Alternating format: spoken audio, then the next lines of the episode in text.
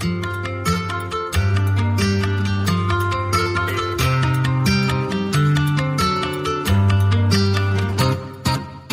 dia, boa tarde, boa noite. Eu voltei a ser host nesse episódio, fui pulado no anterior. Esse é o episódio 6 do De Quatro na Mesa. E a mensagem do dia é: nunca fique com uma mulher sem nariz. Buda. O Buda é uma mulher Olá, sem nariz? Não. E aí, como é que vocês estão? É uma honra, como sempre, estar aqui com vocês no De Quatro na Mesa. E no sexto episódio, iremos dissertar sobre a saga que acompanhou vocês durante a infância. Iremos falar do bruxinho com uma cicatriz na testa em formato de raio. Ele mesmo, Harry Potter. Lancei um Petríficos Totalos em vocês, para vocês acompanharem a gente hoje. Então não percam. Caralho, eu, não- eu nem apresentei nem qual o tema do episódio. Eu sou um maravilhoso host. Do lado peludo da mesa. O homem que, quando toma a poção polissuco, vira o Tony Ramos. Chewie. Fala aí, rapaz, beleza? Nossa, ele nem se apresenta. A apresentação do mundo. Sucinto, sucinto, já me apresentou, porra. Substancial. O que não sentiu foi o espectador, a emoção, né?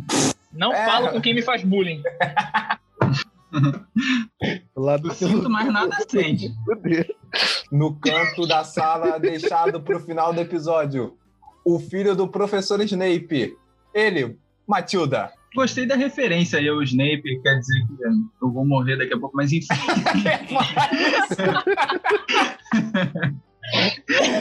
Mas enfim, sejam bem-vindos aí a mais um episódio de Harry Potter, que esse ano de 2021 tá comemorando. O que, que a 20 gente poderia anos. dizer? Assoprando as velhinhas. Agora é se adulto. Assoprando as velhinhas. Balançando nas velhinhas, lá, hoje. qualquer merda. tá, tá por aí, tá voando. É nós que voa, bruxão. Tá bom. Falar dos 20 anos aí do. Tá um ano de perder a, entra- a minha entrada no cinema. Ah, nem fala disso, cara. 2020 eu perdi o ano todinho. Mas enfim, vamos pro esse vídeo aí. Então, Chega de papo, é vamos que para a plataforma 9 3 quartos, sentar em cima do cabo de vassoura, que delícia. Eita porra! É o que isso. E explorar os 20 anos do bruxo mais famoso do cinema, The Witcher. Quê? Calma aí. Pior que Break. do jeito que tu falou, eu só consegui lembrar daquela montagem. Hum, Wingardium Leviosa.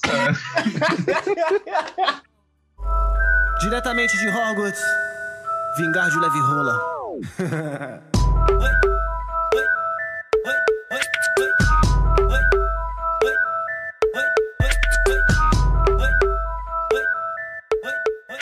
Vamos começar com o primeiro filme, Harry Potter e a Pedra Filosofal. Já Ah, começamos bem, maluco. Já começamos bem. É, ah, o filme que tem teor totalmente de droga, a gente sabe disso. É referência à maconha A craque. É também. pedra, maluco. Pedra filosofal.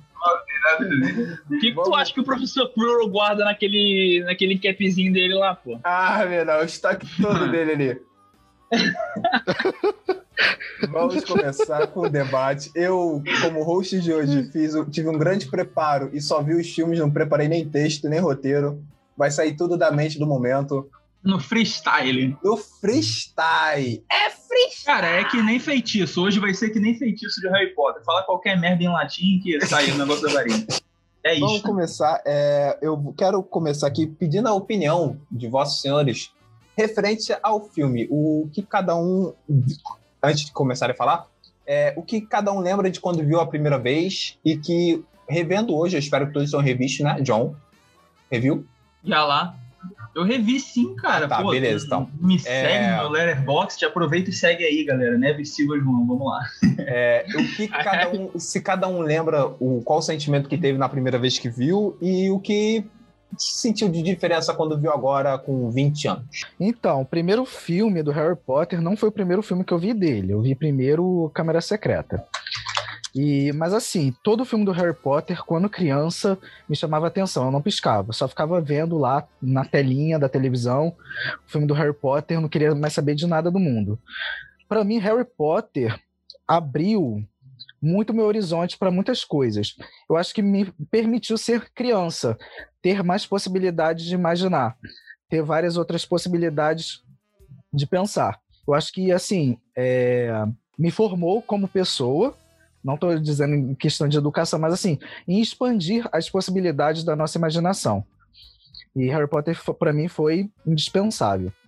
E, assim, como eu vi recentemente, já essa Kakura velha que eu tô, 300 milhões de vezes o filme não me impressiona mais tanto, mas a gente tem um certo carinho que a gente guarda dentro do nosso coração, né? Para todo mundo aí que tá é, ouvindo esse podcast, que acompanhou desde a infância Harry Potter, sempre guarda um carinho no coração. E com a Pedra Filosofal é, é esse carinho mesmo que eu tenho. Que, é um, que eu sempre vou levar comigo. Discurso de um moleque apaixonado, hein? Ah, J.K. Rowling, você é uma safada. Mas, o seu, mas a sua história é boa. Eita, porra, vamos ser cancelados de novo. Mas a J.K. Rowling é transfóbica, pô. Ah, Ela é transfóbica. Ah, tá, ok. Ela é uma Isso safada. Não, não Eu entendi mais direito. nada, a gente encerra o podcast hoje aqui. Cara, eu Menos entendi, 100 pontos pro podcast por causa disso. eu entendi o Yuri falando que ele era uma safada, eu Eu entendi. também. Não, J.K. Rowling é uma safada. Você é uma safada. Ah, mas é muito bom. Aí, na moral, galera que tá ouvindo, se vocês ouviram que eu falei que eu sou uma safada, podem comentar lá na- nas O nossas Bruno, o redes Bruno tá lá na mureta da Uca pra confirmar se eu sou, né? Fala, Buda é uma safada. Foi isso que vocês ouviram, é isso. Na é moral, isso aí vai ser uma boa mesmo. Se você ouviu isso, chega lá na nossa page do, do Instagram e comenta a hashtag Buda Safada. Palavra-chave, maluco. Eu sou uma safada. Como eu sei que o André ele é muito prolixo, ele adora falar, eu quero dar espaço à minoria. Matilda, por favor. Ah, muito obrigado, então. Então, o que eu teria pra falar é a mesma coisa do Yuri, é isso. Acabou. Ah, vá pra puta que pariu, porra. A gente dá espaço pra minoria, a minoria faz o quê? Ela cala a boca. O que, que você quer falar? Sim, O que você achou do filme? Sim. sim. Cara, o que eu diria pra, eu diria pra Harry Potter é. Assim, eu vi só uns pedaços, assim, aleatórios que passavam no SBT, que é. Sim, eu fui uma criança que só sobreviveu ali na TV aberta.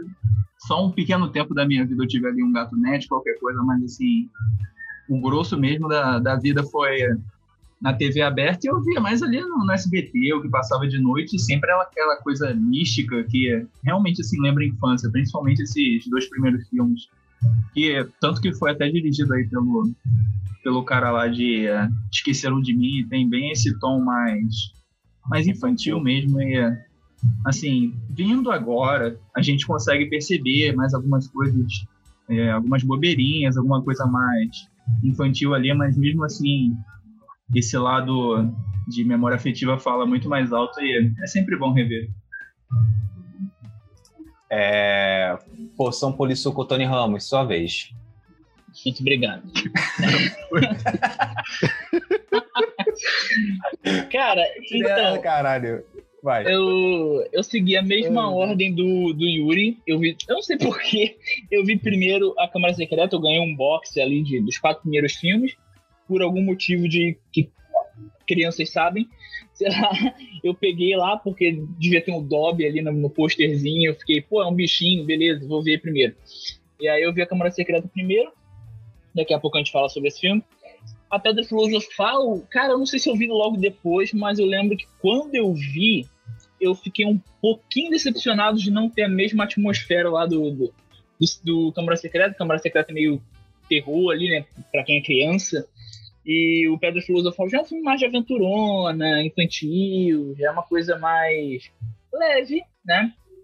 E aí Aí teve essa estranheza, mas depois eu comecei a gostar do filme e depois de uma maratona que eu fiz em 2018, eu gostei muito do filme, assim. Eu comecei a gostar muito desse filme. Não é um dos meus favoritos mas, da, da saga, né? Mas a atmosfera dele é o que me ganha, porque o Harry Potter a gente sabe que os filmes eles vão seguindo mudanças de tom, né? E o primeiro é o único que tem essa, essa atmosfera mais de sessão da tarde dos anos 80. E eu acho que isso me, me, me atrai muito, porque é, é, é meio fascinante você descobrir aquele mundo junto com aquelas crianças, entendeu?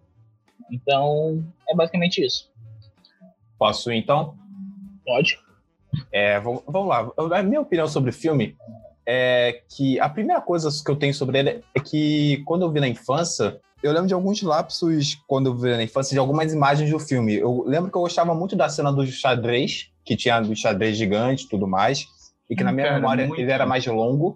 Eu gostava muito da questão da, de ser uma criança e estar vendo um filme de uma criança que estava vivendo uma, ter uma vida ter uma vida complexa ali e pensar e refletir um pouquinho em vidas piores que a minha, que a vida dele no momento era pior que a minha. Essa questão de abandono do pai, tudo, de, dos pais, tudo. não abandono, é porque ele perdeu os pais e tudo mais. Mas hoje, revendo, é, eu vejo que é um filme que faz, faz traz uma nostalgia pra gente, sabe? É, a gente faz lembrar da época da escola, os primeiros amigos. é, eu não sei você, mas eu ainda lembro meu primeiro dia na minha. Meu primeiro dia no CA, eu ainda lembro como foi até hoje. Foi um dia que eu, caralho, eu nunca chorei tanto na minha vida.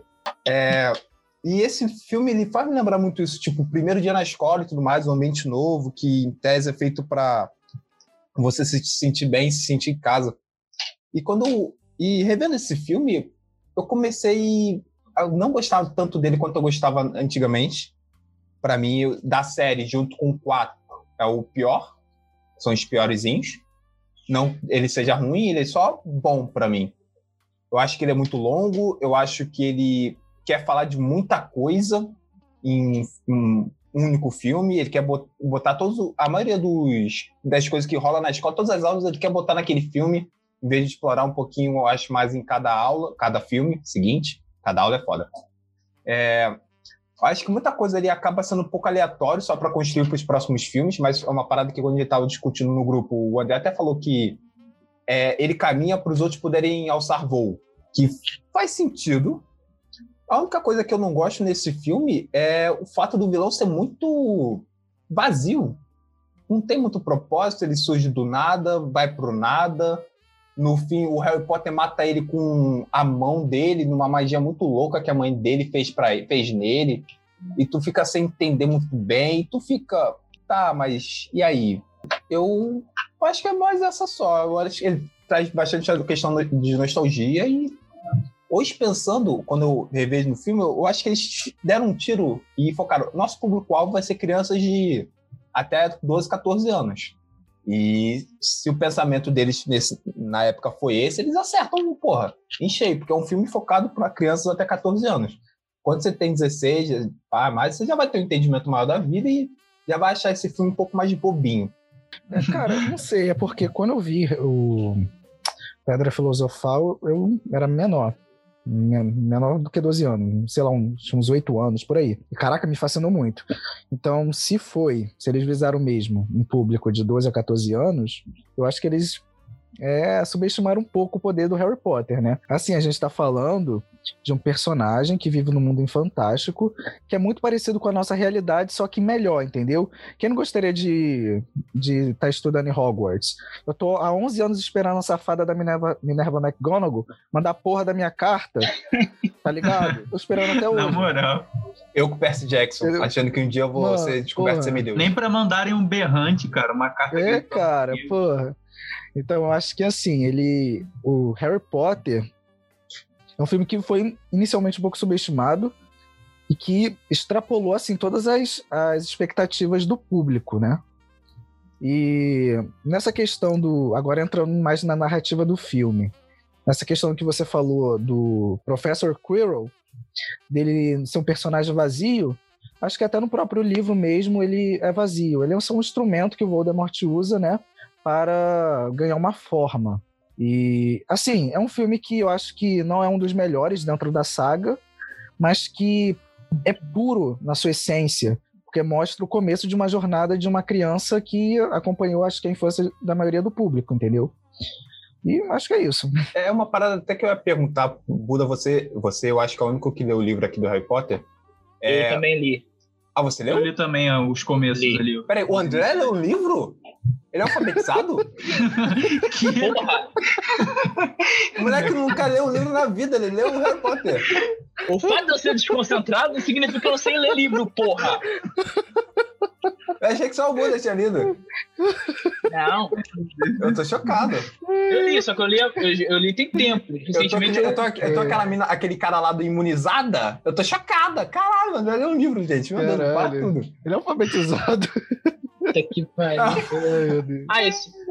É, tá, Eu tá, levo já, merda que, na cara dessa porra desse podcast, tá vendo? já que os três leram o livro e eu não li, há alguma diferença entre o livro e o filme muito drástica que altere, alteraria a narrativa?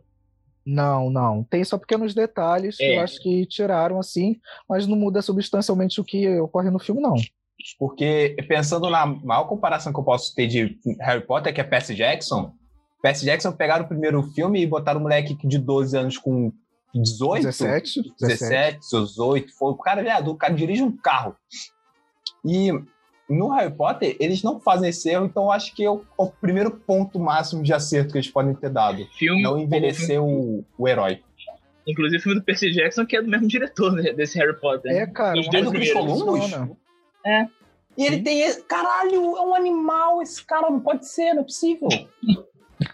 É, mano, é De que me graça. impressiona. Me impressiona. Ele conseguiu, cara. né, deixar bem harmonioso o livro e o filme. As ideias, né, deixaram, ela, ele conseguiu deixar bem harmonioso. Vai ser É. esse daqui e pronto. É só uma coisa que eu lembrei agora do primeiro filme, agora revendo. Ele parece muito feito em sketch. Não sei se vocês acham isso também, que é Mas, tipo, é, agora vai ser a aula de, de Engar e Leviosa. Agora a gente vai ter a aula de quadribol. Pro Harry aparecer pra Minerva e ela botar ele no time. Agora a gente vai ter o espelho. E sem. se- eu não sei se tem muita conexão entre elas. Se é tipo. pô, mas Tem uma- é Diga. Não, é isso que eu ia dizer. O filme ele é muito fiel ao livro. A ponto de que parece que o filme é dividido em capítulos. Então, Uhum, É, é. Sketch, capítulos, é. eu acho que, por exemplo, a partir do segundo, já, isso já fica um pouco mais é, Fluido, né? homogêneo. O- a partir do terceiro, então, aí que eles acertam mesmo na questão da adaptação, porque eles deixam mais coeso, eles juntam tudo, tudo fica mais fluido. O, o primeiro, ele é muito. Ele parece que ele pega os capítulos dos livros e ele faz as mesmas divisões, sabe? Então isso fica um pouco. Apesar do resultado final fiel ser muito legal, né? Porque ele pega muita atmosfera do livro, ao mesmo tempo eu acho que prejudica a estrutura de roteiro dele. Eu acho que prejudica o segundo também, mas em outra questão que eu vou falar depois. Mas o primeiro, ele tem essa, essa coisa que não parece orgânico, parece episódico. Então parece que, tipo, cada coisinha, aí pula uma cena já é outra coisa, aí pula outra cena já é outra coisa. Então não tem uma sensação de que as coisas estão agindo e reagindo, sabe? Como deveria ser num filme. Então acho que esse é meu principal incômodo com esse primeiro filme. E na verdade eu continuo gostando muito. Eu gosto mais do que o segundo, inclusive. Porque eu acho que o, a questão dele de explorar o fascínio das crianças e o início da jornada do Harry, eu acho que é muito mágico. Eu, acho, eu sinto ainda essa coisa. Tem uma, um comentário que eu vi no Letterboxd, que eu até achei curioso, de um cara falando. É, é engraçado que eu nunca vi esse filme, mas ao mesmo tempo eu senti nostalgia. Entendeu? Então o filme em si, ele já tem a atmosfera nostálgica por si só, entendeu? Ele não é nostálgico só porque a gente viu na infância.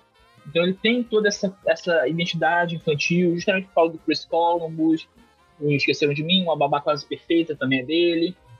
Então ele pega esse, essa mentalidade dele de sessão da tarde infantil e ele bota nesse filme. Parece uma coisa meio Steven Spielberg anos 80, sabe? De crianças que exploram os mistérios, não sei o que, não sei o que lá. Então eu sinto uma coisa muito Goonies nesse primeiro filme que nos outros é perdido pela gravidade das situações. Então, por exemplo, o primeiro aqui ele não explora o tema central do filme, que é a, a, a segregação ali do.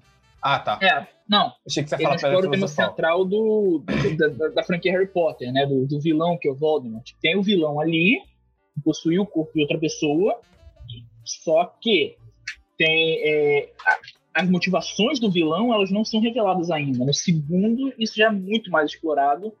E, na verdade, isso é introduzido, porque no primeiro eles já introduzem isso. Então, acho que realmente o Columbus ele quis criar exatamente essa atmosfera de aventura infantil com aquele desafio final ali. E aí sim pegar o segundo para o segundo nome é dele, né?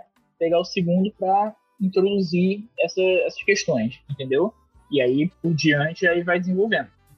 Então, realmente, se você pegar, o primeiro filme é o mais afastado em termos de enredo do resto. Porque ele realmente não, ele não explora as temáticas principais de Harry Potter. Mas ainda assim, eu acho um filme lindo, assim. Eu termino o filme, parece que eu fui atingido por um, uma carga mágica, sabe? Tipo, eu acho realmente a trilha do John Williams é a principal coisa que me, me faz sentir isso, que é maravilhosa. É, Porra, eu John, acho que eu só vou concordar mesmo. eu acho que eu só vou concordar mesmo. Já falaram tudo que tinha para falar. Mas, assim, reiterando aí essa parte final que, eu, que o tio citou do John Williams, eu realmente pago muito pau para o trabalho que ele fez nesse primeiro Harry Potter. Tudo bem que os outros ele meio que reaproveitou os temas ali que foram colocados, mas esse primeiro momento, nesse primeiro filme, assim, toda essa coisa grandiosa, sei lá, esse frescor mesmo. Até essa parte mesmo que o Nixon falou, e você também citou, o tio, de assim, a gente pode não ter visto ele, mas a gente sente essa questão da nostalgia por causa de, de lembrar da infância mesmo, de conhecer os amigos, de entrar num ambiente completamente novo e desconhecido. Assim, para que... mim é, é fantástico. Independente é. desse lance aí da, da divisão mais parecida com a linguagem de, de livro em capítulo, que eu reconheço que tenha isso, mas assim, não me incomodou. E é aquilo, é, é a base para os próximos filmes. Então, é. para mim, não tem problema não. Eu acho que é por causa dessa naturalidade. Ele faz muito natural, apesar de eu achar que alguns atores ali ainda não estão tão confortáveis. Mas eu acho que ele deixa muito natural essa coisa de, pô, são crianças conhecendo uma nova escola. E não só uma nova escola, um novo mundo, tá ligado? Então, toda hora o Harry fica perguntando: mas peraí, o que, que é isso? O Rony já tá inserido nesse mundo, né? E aí o Rony fica como o, o personagem expositivo do bagulho, né? É, o Ele fica Harry, falando, ah, não, Harry é, exatamente. O Harry Potter Isso... é o orelha do filme, como a gente também é. Sim. O segundo também Caramba, tem um pouco uma disso. cartinha mágica. Ah, eu tenho várias dessas lá em casa. É, cara. Então, assim... mas é um bagulho, assim, é uma exposição, mas é uma exposição natural, porque toda criança faz isso, mano. A criança tá descobrindo um bagulho novo, pô, tem isso aqui. Aí tem ele pega a figurinha e o Dumbledore desaparece da figurinha que apresenta, né, que as figuras se movem, né? E ele fica, ah, mas ele sumiu e tal. Aí o Rony fica, tudo esperava que ele ficasse aí o dia inteiro, né? É, então, e falando uma normalidade total. Ué, é, eu acho isso... o dia inteiro, é isso mesmo? Porra, eu acho isso muito legal, que eles mostram essa disparidade entre essas realidades, né? Pô, o Harry é uma lenda no mundo mágico. E ele é o que menos sabe desse mundo mágico por causa dos tios dele. Então, acho muito legal quando eles estão ali no trem e o Rony fica apresentando as coisas para eles, feijõezinhos de todos os sabores, sapos de chocolate, a Hermione consertando o óculos dele ali. Então, eu acho muito legal e, porra, o momento que eles estão nas canoinhas, que eles vêm a Hogwarts de noite, aquela quantidade de janela iluminada, aquele castelo em cima de uma montanha, meu irmão, a cara que as crianças fazem ali é completamente compreensível. Tu fica assim, meu Deus, cara, é aqui que eu vou estudar. Cara, eu alguém sabe estupefato. É. Alguém sabe explicar essa cena do barco? Que elas, eles só tem que se locomover de barco até a Hogwarts só no primeiro filme, que nos outros, foda-se, não precisa mais disso. Não, só o primeiro ano, só o primeiro ano é, faz isso. Vai de barco, é, pra conhecer os arredores. Eu passei é, barco, gente. Paquetá, hein? Paquetá. o resto vai de testralho, que é um animal que aparece no quinto filme.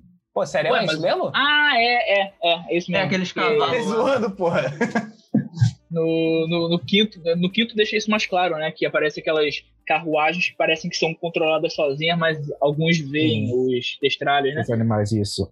E mas eu acho aquilo muito legal. E o que eu ia falar, relacionado até a essa trilha do John Williams, é aquele início. Porque sempre tem um negócio de saga, série, essas coisas assim, que tem aquele momento que tu fica, ok, isso vai ser diferente. Isso vai ser interessante. E é aquele momento que né, o Dumbledore e a McGonagall, depois o Hagrid, deixam o Harry ali na casa dos tios E puta que pariu. O John Williams faz um bagulho. O John Williams, a edição, os efeitos, enfim, faz um bagulho muito foda que é eles deixam o Harry ali com uma cartinha. Aí o Dumbledore fala: Boa sorte, Harry Potter. E aí a, a câmera começa a dar um close na cicatriz dele, aí sai um brilho e começa uma puta de uma orquestra com um coral, com a música tema. E aparece lá as nuvens negras, né? E o, o letreiro douradaço, assim, que é o Porra, letreiro... tu tá falando isso, eu tô me arrepiando aqui, cara, só de lembrar. E o, Porra, o é letreiro, aos poucos, né, ele começa a ficar desbotado, né, conforme a série vai ficando mais sombria. E agora, cara, é muito foda, porque aí depois tem aquele clarão, aparece Harry Potter e a Pedra Filosofal, com aquele coral, aquela orquestra, aí depois termina e volta pra cicatriz dele, só que com 11 anos. Então, cara, é... Naquele momento eu falei, ok, esse filme com certeza não vai ser um filme genérico, sabe? Então, porque para um filme te dar essa porrada no início, te mostrar que ele já é épico, só de deixar a porra de um bebezinho na porta, isso já é muito forte. Porque, pô, o Senhor dos Anéis, tu começa lá com uma puta narração de guerras com elfos, homens e anões, montanha da perdição, vulcão e não sei o quê. Aqui não, mano. É um bebezinho sendo deixado na porta do tio dele. E ele já praticamente passa a mesma sensação, sabe? Então. Não, e o melhor, todo mundo caladinho, né? Uma fala ou outra aqui bem pontual. Você É. mesmo que vai absorvendo a atmosfera ali, aquela atmosfera ali escura da, do subúrbio de Londres, um negócio assim. É, É, Inglaterra, e- né? Eu Não sei se é Londres. E Isso converge exatamente com o que o John falou desse tom de mistério, porque Harry Potter explora muito essa questão do mistério, de novas aventuras, místico. do desconhecido, exatamente. E é isso que você falou, realmente. O- Ele tem esse tom mágico por causa disso, desse desconhecido que tá pra nos mostrar, tá Pô, nos aparecer. Só aquele framezinho inicial começa um, um pianinho, umas, umas notinhas assim, bem singelas. Aí mostra aquela coruja em cima do, da plaquinha. E aí ah, os postezinhos iluminando bem pouco assim a rua. E o Dumbledore aparecendo na penumbra. E a McGonagall como uma gata que é, você vê ela crescendo pela sombra. Porra, aquela introdução é sensacional, cara. O Hagrid chegando uma moto voadora. Então ali, quem não leu os livros, assiste aquilo que fica. Caralho. O que, que tá acontecendo aqui? É, Tô estranhando, mas vou continuar. Não, porque, cara, aquilo ali te chama muita atenção, sabe? E o filme, eu acho que realmente ele perde um pouco a magia. No meu caso, nem tanto, mas ele perde um pouco a magia conforme você vai assistindo. Mas, cara, quando tu vê pela primeira vez, não tem como se fascinar, não tem como não se fascinar por aquele mundo, sabe? Ainda mais se você não lê o livro antes. Foi o meu caso. Inclusive, falando a primeira vez, aquela cena, eu acho que eles pegam as crianças, né, o, o primeiro ano para chegar ali e mostrar a, o refeitório. Aquilo dali foi é, totalmente genuíno. As crianças não, não tinham Não visto ainda a sabiam, né? É locação. verdade. Eu tinha cheguei É. sobre isso aí. É, cara, Pô, isso é- daí é- deixa tudo muito mais mágico. E, porra, o salão, é que quem já viu várias vezes, o salão já fica, porra, o salão principal é normal, ok. Mas, cara, quando você vê pela primeira vez aquelas bandejas se abrindo, o Porra, Dumbledore queria um fazendo refeitório né? daquele, mano. Moleque, é comida E- pra caralho, brother. É muita comida. Imagina o gasto de comida que esse cara tem. Gasto de Aham. luz, água. Se bem que você não sei, né? Sedai Porque Light. o, o luz não sei, porque tudo é quase tudo é vela, né? Pô, é custo, É. foda-se. Eles são É bruxos, mágico, filhão. né? Tudo, Eles são tudo bruxos, faz tudo. A conta de É. mana deve vir ó, lá em cima, bandeira vermelha. Aí tem aquele o teto lá que ele mostra o, o céu, né? Só que é um céu. feitiço. Uma coisa que eu, pensando aqui, eu me incomoda nesse filme. Eu, eu sei que tá bem aleatório sobre o que vocês estão falando, mas é que me veio a cabeça, eu sou roxo, eu tô mandando, foda-se. Vai indo. Eita. É, uma coisa que eu não gosto no- nesse, nos filmes, eu não sei se isso rola nos livros, é que dos três, o Rony é o único que, tipo, parece não ter função. Ele é apenas o namorado da Hermione e o melhor amigo de É o apoio do, do Harry Potter, tá ligado? Enquanto o Harry é o cara que tem a coragem, que toma atitude, é, toma decisão, a Hermione é inteligente, O Rony é, tipo, muito. Ah, o que, que é o Rony? O Rony, ele é o quê? Ele é bom O lutador? Rony só vence o xadrez. É, Cara, eu acredito que sem o Rony, o Harry não sobreviveria a muitas coisas. Sinceramente. Ele é aquele amigo leal que te dá suporte, tá ligado? Ele é a tua só. base. olha só, se a gente for Entendeu? pensar em amigo leal, a gente tem o Frodo e o Sam. O Sam, ele tem uma importância na história. Ele é um cara que, pô, ele tem medo, mas ele enfrenta o medo. Ele, tem, ele é corajoso. Mas aí é porque o Frodo, ele tá usando um negócio que inibe praticamente Sim, quase tudo sim, que ele pode sim. fazer. Mas a questão que eu tô falando é, o Sam é um cara que. E aí, vamos, Frodo, te ajuda, hein? Tô aqui contigo, vamos, Frodo. Ele pega o Frodo e fala, vamos, foda-se. O Rony não Mas aí, eu posso falar um isso. negócio, então, sobre isso que você falou aí do Rony? pode. Vamos lá. Piada. E- não, não é piada, não. É, é, uma, é uma. Vai ser um negócio contrafactual aqui. Vamos imaginar aqui.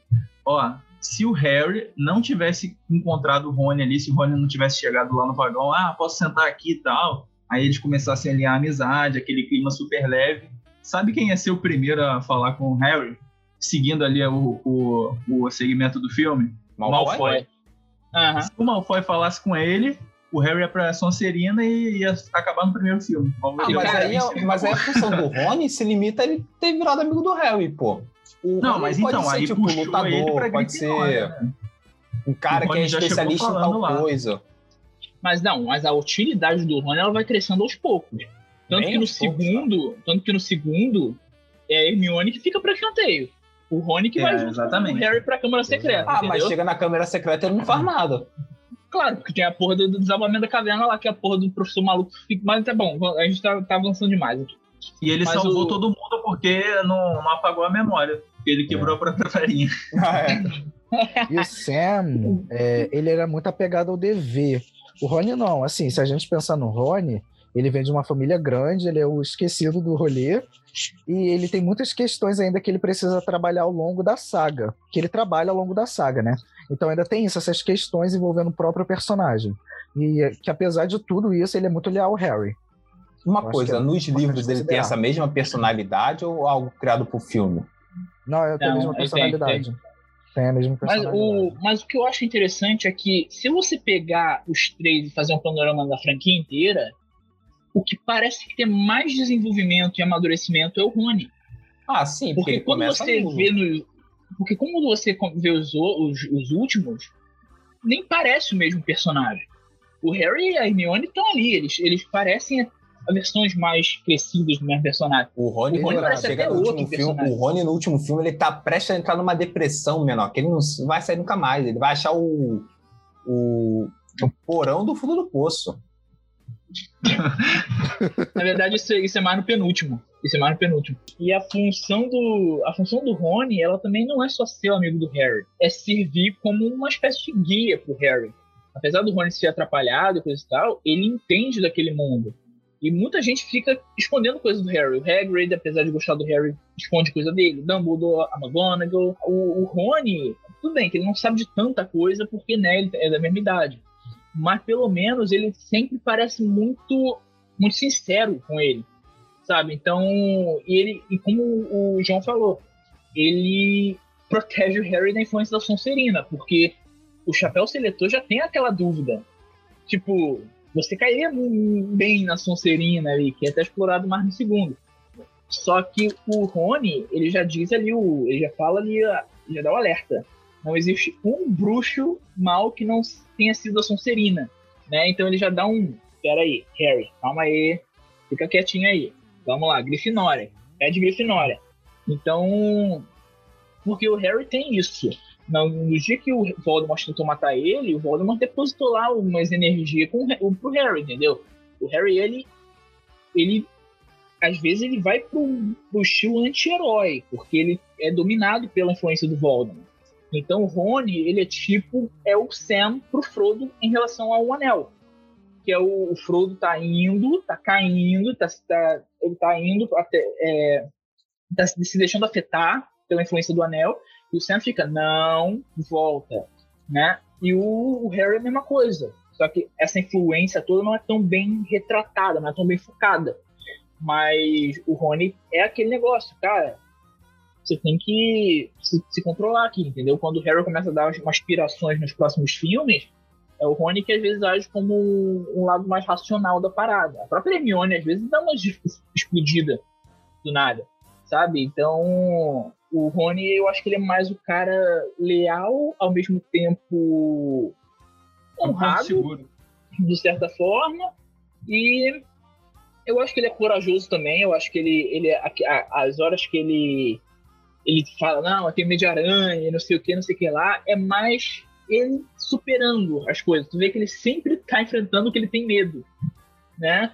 É, o próprio Ridículo lá do terceiro filme tem isso da aranha, a aranha aparece de novo.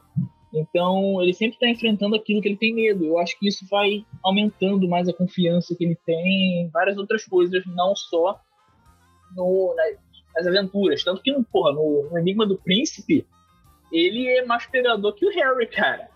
Porque ele fica ali competindo pela atenção de duas garotas ali, pô. Porra, só duas? É. Que pegador de merda. O Harry Caraca. tem a Gina. O a Buda Gina na tem faculdade pega o tipo de gente assim, que o, o, o cara pegou em um filme, porra. Você tá maluco? O Harry pegou a Gina. Tem carisma de uma porta. Ah, mas aí também Harry tá sendo um, um, uma pessoa assim de moral duvidosa, porque ele tá pegando a, a amiga do a, a irmã, irmã do melhor amigo. do amigo dele. Ele é, é amiga do meu irmão. Não, essa questão que o André falou é muito verdade. Porque, assim, o Rony, ele serviu pro Harry como um pai. Porque o James, é, no livro, né? Tô falando parte do livro, ele fala a mesma coisa que o Rony falou pro Harry, sobre a Sonserina. Sonserina ser o lado ruim, né? Dentre as casas, a Sonserina ser a casa ruim. Então, acho que ele serviu também como, como uma família que ele nunca teve. Eu acho que isso daí foi muito importante. E é isso. É, é, uma pergunta aqui, gente. Eu acho que a gente pode debater, vocês leram o livro. Se existe numa escola um grupo que é ruim, vocês manteriam esse grupo na escola? Ou, é, você, ou vocês esse, esse grupo que... assume até o Grêmio, pô, quem dirá, mano? Olha só, ou vocês acham que, tipo, deveria continuar na escola para tentar consertar eles, em vez de fazer o que o Yoda fez com, com o pai do Luke? Eu acho que rola um equívoco com a Sonserina, porque a Sonserina não é o, o vilão, sabe? O, o grupo vilão. Eu acho que rola muito equívoco, porque o, o Snape, Snape é um exemplo. É. é, exatamente. Ele, assim, pagou como vilão, né? Mas para manter a pose de bandido mal. Mas ele foi um cara corajoso pra caraca e, assim, só foi explorado no, no final do livro. E no final do livro das Relíquias da Morte, o Harry fala pro filho dele, olha, é, tanto faz se você for pra Grifinória ou pra Sonserina. Tanto faz. É, eu conheci um cara corajoso que é da Sonserina. Então, assim, eu acho que essa questão é, das casas rola muito um equívoco. E na Grifinória, para pegar um. para contrastar, por exemplo, o Rabicho. O Rabicho é um puta de um covarde foi um filho da puta, e ele veio da Grifinória. Ele é, mostrou uma redenção quando ele estava prestes a morrer. Mas mesmo assim, eu acho a que essa é quem? É o, é o, é o Pedro Pettigrew lá. Isso, é, isso. Eu acho que essa questão Pereba. das casas rola muito equívoco, principalmente por, é, pelos personagens, por ela...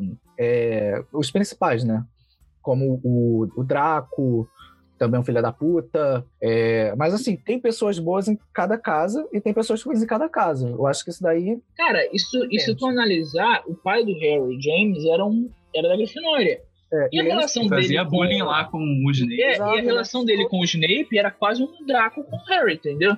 Exato. Então, assim, claro que o Draco tem toda a questão elitista e segregacionista da família dele. Mas, assim, a relação na escola a Sonserina não é exatamente. A questão é a influência de algumas pessoas, porque quem vai muito para a Sonserina é quem defende essa coisa do sangue puro e coisa e tal. O Grindelwald era da Sonserina? Eu não sei dizer não. Deve ser. Não, ele não era nem de Hogwarts. Ele era ah, não? lá do, da Hungria, sei lá. Ah, ah não? É. Ele também tem essa política segregacionista, né? Sim. O Animais Fantásticos é mais explorado. O próprio Relíquias da Morte Parte 1 tem isso. É, é, é, basicamente isso, mas o, eu retornando só na questão que o Yuri pontuou do, do Ronnie como uma família para Harry Potter, eu não tinha pensado tanto nisso, mas é realmente quando você vê no segundo filme, só falando rapidinho dele antes, que ele, o, o, Harry, o Rony leva ele para casa do, da família dele, pô, tu vê que o Harry ele se sente ali abraçado, tá ligado? Ele se sente ele se sente mais em casa do que na casa dos tios, o que não é tão difícil também. Então, pô, o pai do, do Harry, o pai do Rony é quase um pai pro Harry. Eu vi algumas interações dele, pô, é muito legal, sabe? A mãe do Rony, que é aquela coisa de mãe coruja, né? É, ela funciona como uma mãe pro Harry. Então, é a tia que que- esculacha o filho na frente do- dos amigos, mas trata os amigos bem. A- a- é a mãe de todo mundo, cara. A mãe de todo Com mundo. certeza. Teve uma vez. aqui, ó, Literalmente, né? aqui. Porque o Weasley é porra pra caralho. Ah, então, eu acho que a importância do Rony, eu acho que tá além do próprio Rony. Eu acho que é uma coisa mais de, de ter uma família. todo o contexto que o Rony traz junto também. É, porque o Rony, ele tem uma, ele ele é de um... Ele é um... Primeiro que ele é um bruxo de origem humilde. Apesar dele ter uma casa gigante, é uma casa que também é meio bagunçada. Ela é... Você vê que é construída com é, materiais baratos ali. Você vê que ele não é o padrão que todo mundo espera de um bruxo, que pode fazer qualquer coisa. E também porque a família dele, apesar dessas dificuldades, eles comprarem roupas de segunda mão, usarem materiais usados e coisa e tal, que é uma coisa que é sempre comentada, ainda assim eles são muito estruturados, sabe? Apesar do- da quantidade de filhos que eles têm, Percy, Fred, George, Dina, o, o Rony. Eu não sei se o, o Domhnall Gleeson lá que aparece no Re- Relíquias da Morte é filho também, não sei se é, É, primo. são sete É filho? É. Porra! É que eles Então, chegam até a citar, eu acho que é no, no segundo que é, ele tá na, na Romênia, eu acho que um dragão, né? Esse é o, é o Gui. É o Gui É, e o. Carlinhos. É, o Carlinhos é o primo, né? Não, é o, é o, irmão dele, do, do Rony. Ah, é? É, enfim. Mas. Então, assim, você vê que tudo é estruturado ali, eles são carinhosos, eles, eles se importam, sabe? Então, eu acho isso. Acho isso até simbólico, porque, por exemplo, a Hermione, ela. O, o Rony é tipo um irmão pro, pro, pro Harry, né? A Hermione, ela fica um pouco mais de fora nessa questão da família, apesar dela, de certa forma, ser considerada uma família também, mas é porque ela tem toda essa questão da discriminação, então a família dela nunca é muito explorada, né? Porque elas, eles estão mais lá do lado trouxa e tal. Então ela meio que encontra neles também ali um porto seguro, que eles são dois, dois caras sem preconceito, eles não ficam julgando ela, até porque né, o Harry também tem família trouxa. Então eu acho interessante essa questão do Rony simbolizar a família que o Harry nunca teve, entendeu? Tanto ele quanto os próprios professores de Hogwarts, dependendo do professor, né? Que Minerva. simbolizam isso. Pô, Gosto Minerva, o Dumbledore, que é quase um avô pro Harry. A né? Minerva, apesar de ser rigorosa, ela gosta muito do Harry. Sobre a Minerva, uma coisa que eu não entendi nesse filme que é o Dumbledore fala que a floresta está negra está proibida para os alunos. A Minerva, na primeira coisa que ela faz ao colocar o Harry na detenção é o que é? Mandar ele para a Floresta Negra. Que avó é essa, brother? É porque eu Mas ele já estava na Floresta Negra praticamente. Ah, mas não devolve, né? um responsável legal, entendeu? Assim, porque morrer, a culpa é do responsável. E, cara, é responsável legal. O Hagrid também, né, cara? Harry é tipo, outro pai para ele também. É tipo tio. Não, o É. Hagrid, É o O Hagrid é tiozão. o, tio, é o tiozão do churrasco, é o tio Papai Noel. É o André daqui a 50 anos, quando todo mundo aqui tiver Caralho. filho. Caralho. 50 não, 30, né? 50 é muito. 50 é o tio idoso. Mas, não, o Hagrid ele é muito responsável também, às vezes, porque ele tem uma mentalidade meio infantil também. Né? A gente percebe isso. Sim. E o Hagrid vai lá, tipo, com o Rony, Harry, Hermione e Draco lá na floresta. E, tipo, ah, não, eu vou com a Hermione e Rony aqui. Draco, Harry, eu sei que vocês são os inimigos mortais. Vai vocês pra um lado aí Vai Tá lá se ligado? entender, vai. e vai, e vai com, salientando que vocês são menores de idade, tá bom? Beijo. e vai com, o- É e vai com, pique, cara. e vai com coragem o cão covarde aí, tá ligado? Tipo, pra, pra ajudar aí o cão babão dele, o. Como é que é o nome? Ah, foda-se. Enfim. Também. Mas. Cara, e aí é justamente na hora que eles encontram o Voldemort ali na floresta, tá ligado? Então. O Voldemort muito naquela parte tá parecendo a, a pegadinha do Ivolanda, cara. O negócio feito com drone. A puder Caralho, o cara, o, cara, é. o cara flutua, o cara é uma penada praticamente, cara. Você ele, viu, ele- você viu cara. o cabo mexendo ele. Não use pedra filosofal. Mano, É, tirou a pedra filosofal. Cara, naquela cena que o, o Voldemort aparece chupando sangue de unicórnio, mano, ele tá muito Lord City ali, tá ligado? O nome do cachorro é É, Canino. exatamente. Ele tá muito palpatine ali, tipo, ah, agora. Mas o nome do cachorro é Canino.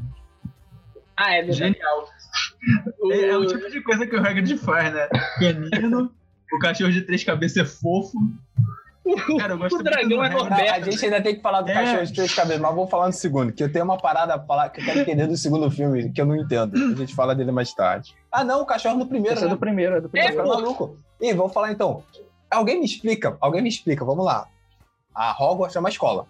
Ou é um museu, barra prisão, barra tudo. tudo. Porque, caralho, olha só. Vamos colocar crianças num lugar que tem um cachorro de três cabeças, que tem uma câmera secreta com basilisco. É o lugar mais perigoso do mundo e pra onde as crianças vão? Pra esse lugar! Caralho! Quando a gente compara com a Percy Jackson, as, as paradas do Percy Jackson onde eram? Na- era no mundo, era fora.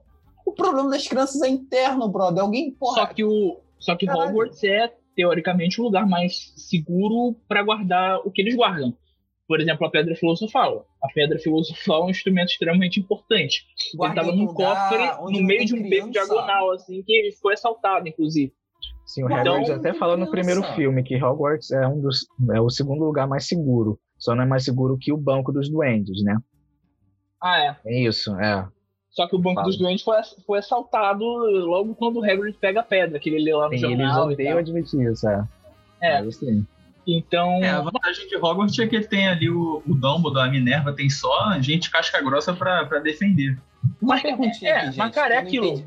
Peraí, calma. É aquilo que. Porra, o bagulho do é terceiro andar, eu acho, tá nas escadas que trocam, tá ligado? O Harry e a Hermione só esque... O Harry, Hermione e o Rony só esqueceram de contar os, de- os andares, porque eles era só esperar a escada chegar neles. Só que não, eles entraram, tipo, sem, sem notar o que, que era ali e tal. E aí perceberam. Ih, a gente tá no Artifício local proibido. Artifício de roteiro. Mas é o que eu falei, todo filme de fantasia precisa de um artifício de roteiro. Ah, é uma coisa que eu não gosto em quando você tem um personagem principal que não é tipo assim, ele cara já chegar na situação, a situação chega até ele. É uma das paradas que eu não gosto muito em, nessas coisas. Tipo assim, É, situações mas aleatórias. chega- Ele buscar a situação, ele buscar o enfrentar o conflito é uma coisa. O conflito chegar até ele gratuitamente é que eu não gosto, acho chato. Mas o conflito não chega até ele. Eles, por acidente, entram naquele lugar Não, que eles não. Então, o conflito E chegou tem gente que ele. diz que a culpa foi até da escada, porque a escada se mexeu exatamente quando eles É. estavam subindo ela. Mas Podia foi, ser que eu nunca entendi essa porra. aluno. Podia ter sido Cara, qualquer aluno. moral, se Foi fosse com o Harry. brasileiro ia inventar uma gambiarra, um feitiço gambiarra. se a escada for pra um lugar, eles iam, iam inventar um feitiço que, sei lá, mano, eles iam mesmo assim, Filho, tá ligado? se é feitiço, não é gambiarra. Gambiarra seria, sei lá, amarrar uma, uma cordinha, não uma são latinha de pipa, botar uma latinha de pipa Mano, no mano, papo 10, eu fico pensando, o filho da puta acorda, caralho, eu tô atrasado, puta que pariu, sai correndo, papapá. Ele pega a escada, quando ele, tá de- quando ele vai descer, a escada, pum, foda-se, ele Era três minutos, filha da puta. Não, e se, e se ele dá, e se ele vai dar o último pisão, do nada a escada começa a mexer, tá ligado? a escada É. sai, ele cai. Caralho, vai cara, pra cara, pior que quando eu jogava o quando eu jogava o joguinho quando eu jogava chega lá na Minerva, professor, você não vai acreditar. A escada Professora, nem mexeu. Caralho, gente, gente, gente, gente, tem um meme, tem um meme muito bom, tem um meme muito bom, tem um meme muito bom, que agora me lembrou para da escada, que é assim, são dois peixes, né? Aí assim, um peixe é o patrão e outro é empregado. Aí vem o patrão, guerreiro, pô, guerreiro, tu se atrasou de novo? Aí vem a lembrança do empregado, é o que Moisés abrindo o mar no meio. ele ficando É no bom, canto. cara. Aí ele vira assim, chefe, e se eu contar, você não vai acreditar. essa parada da escada me incomodava porque eu, eu já joguei o joguinho pra PC do, do primeiro Harry Potter e Pedra Filosofal. Eu caí o tempo inteiro naquela merda, cara.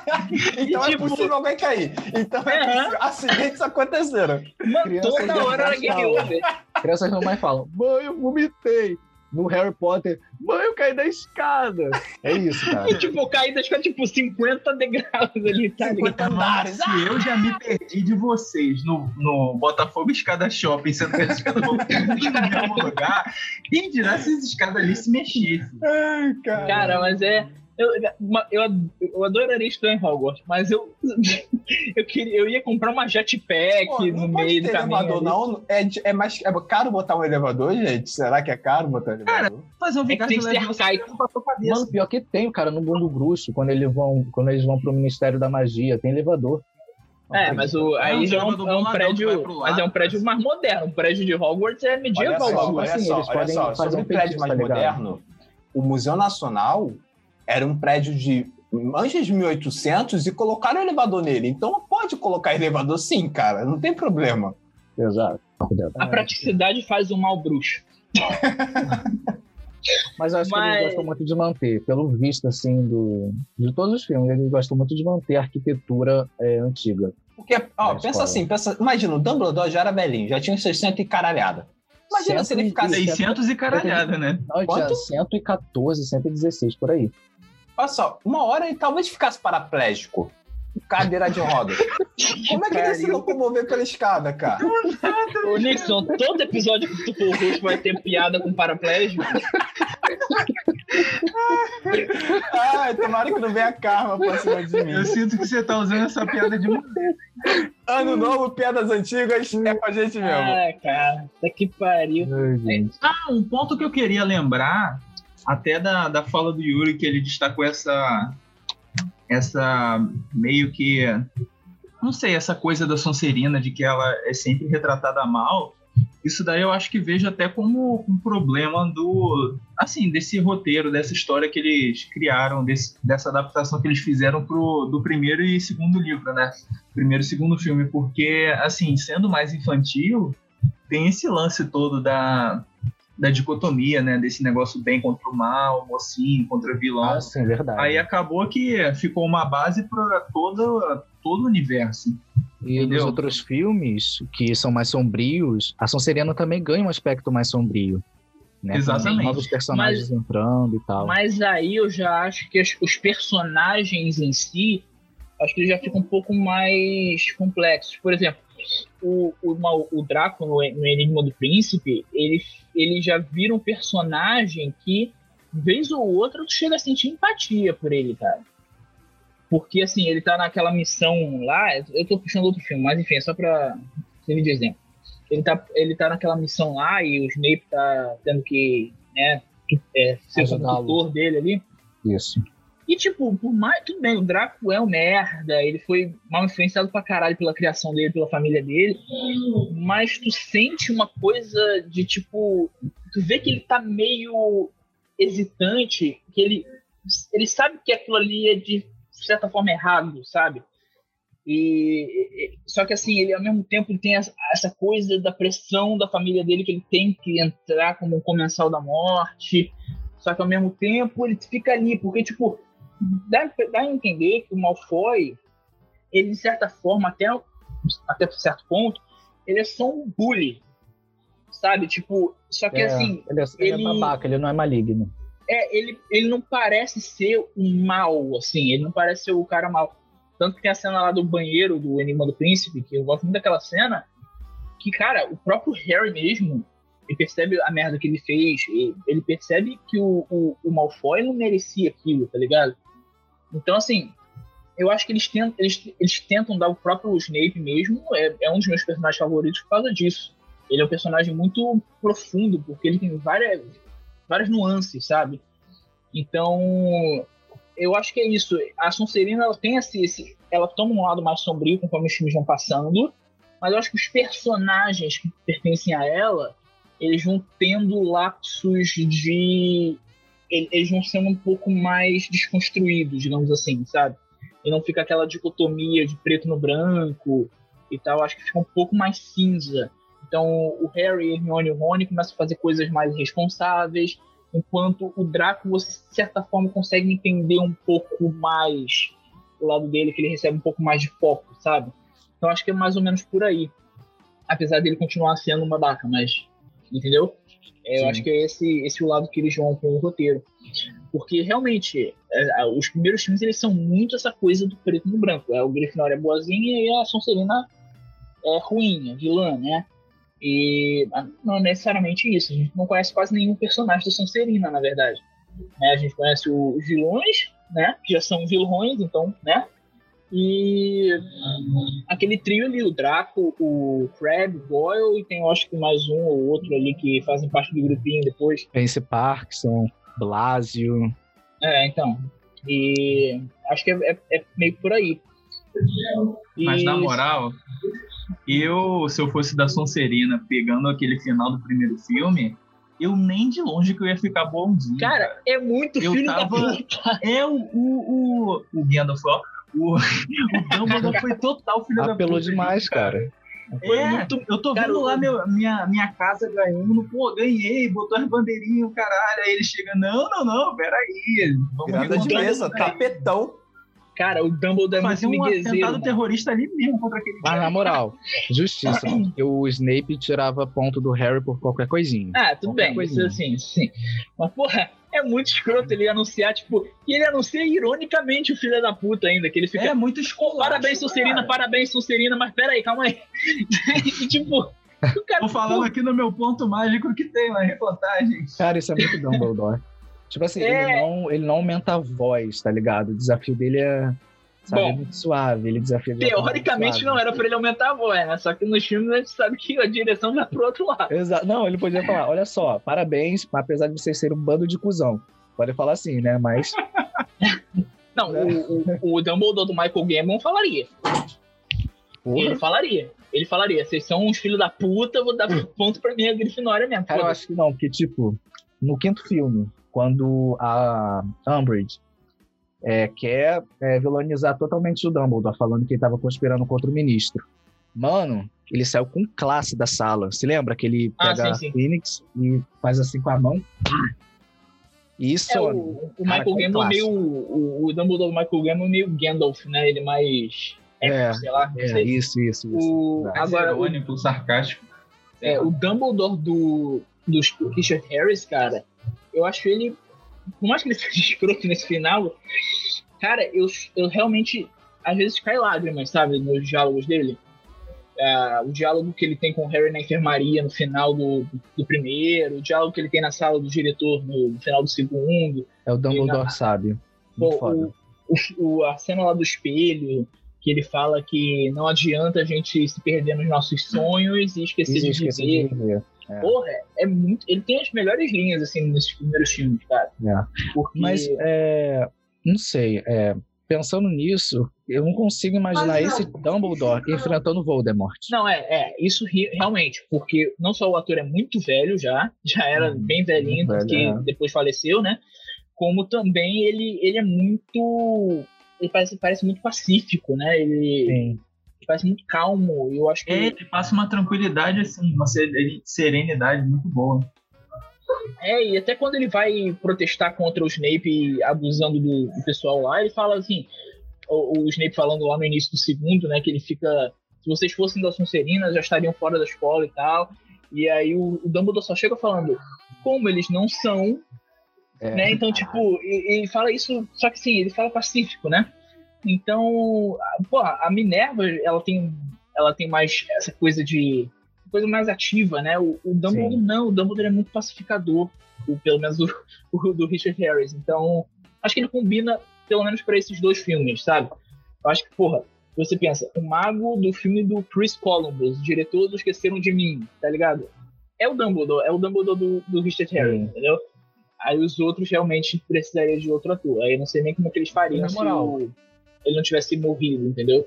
Sim, não, e esse Dumbledore, pros dois filmes, caiu muito bem. Eu acho que eu não veria esse Dumbledore no terceiro filme. É. Se bem que no terceiro terceiro filme o. Dumbledore não, não tem tanta. Não tem tanta presença, né? Sim. Eu acho que ainda faria sentido, A gente até falar de terceiro que ele filme no 1 e comentou 2 não do... cabe não, hein, gente. É, também. Mas só dando uma pincelada, eu acho que esse Dumbledore do- dos primeiros filmes, ele encaixaria... Eu lembro logo daquela parte lá, depois de que o, que o hipogrifo ele, ele é assassinado, né, e tal, ele fala... ainda dá aquela piscadinha de olho, talvez você consiga salvar mais alguém. Sim, sim, sim. Ou assim, consigo enxergar perfeitamente ele É no, ali. no 4 que ele fica bem mais ativo que quando o Voldemort volta, então é, aí realmente Sim, sim. daria. Mas aí Dá voltando logo pro aquele gritão. filme, Quem botou o nome do Harry? voltando pro primeiro filme, tem essa, que- essa questão de ser muito episódico e tal. Mas, cara, vamos falar do. Já que a gente já deveria estar começando a falar do segundo, vamos falar do clímax do, do primeiro filme, então. Né, que é a parte lá que eles. Primeiro eles. A Hermione petrifica o Neville ali, né? É, o Rony fala, você às vezes me assusta. E falar do, falar do, do clímax do filme, né? Que é aquela parte do. que eles entram lá no alçapão e tem o. Tem as fases, né? Parece um videogame. Tem as fases lá de tipo. Tem o. o é, o é Visgo do Diabo que eles falam? Isso, Visgo do Diabo. É, aí depois tem as, as chaves lá, né? Voadoras, e depois tem o xadrez. E o que eu acho interessante é que cada um tem um papel ali. A Hermione se livra do Visgo, o Harry pega a chave e o Rony completa o xadrez. E usa, usa a habilidade de cada um, né? Porque a Hermione fica na sagacidade dos feitiços, o Harry no voo, né? Como pegador. Pegador? Não, não é pegador, não. É. Como é que é? É pegador, né? Apanhador, apanhador. Apanhador.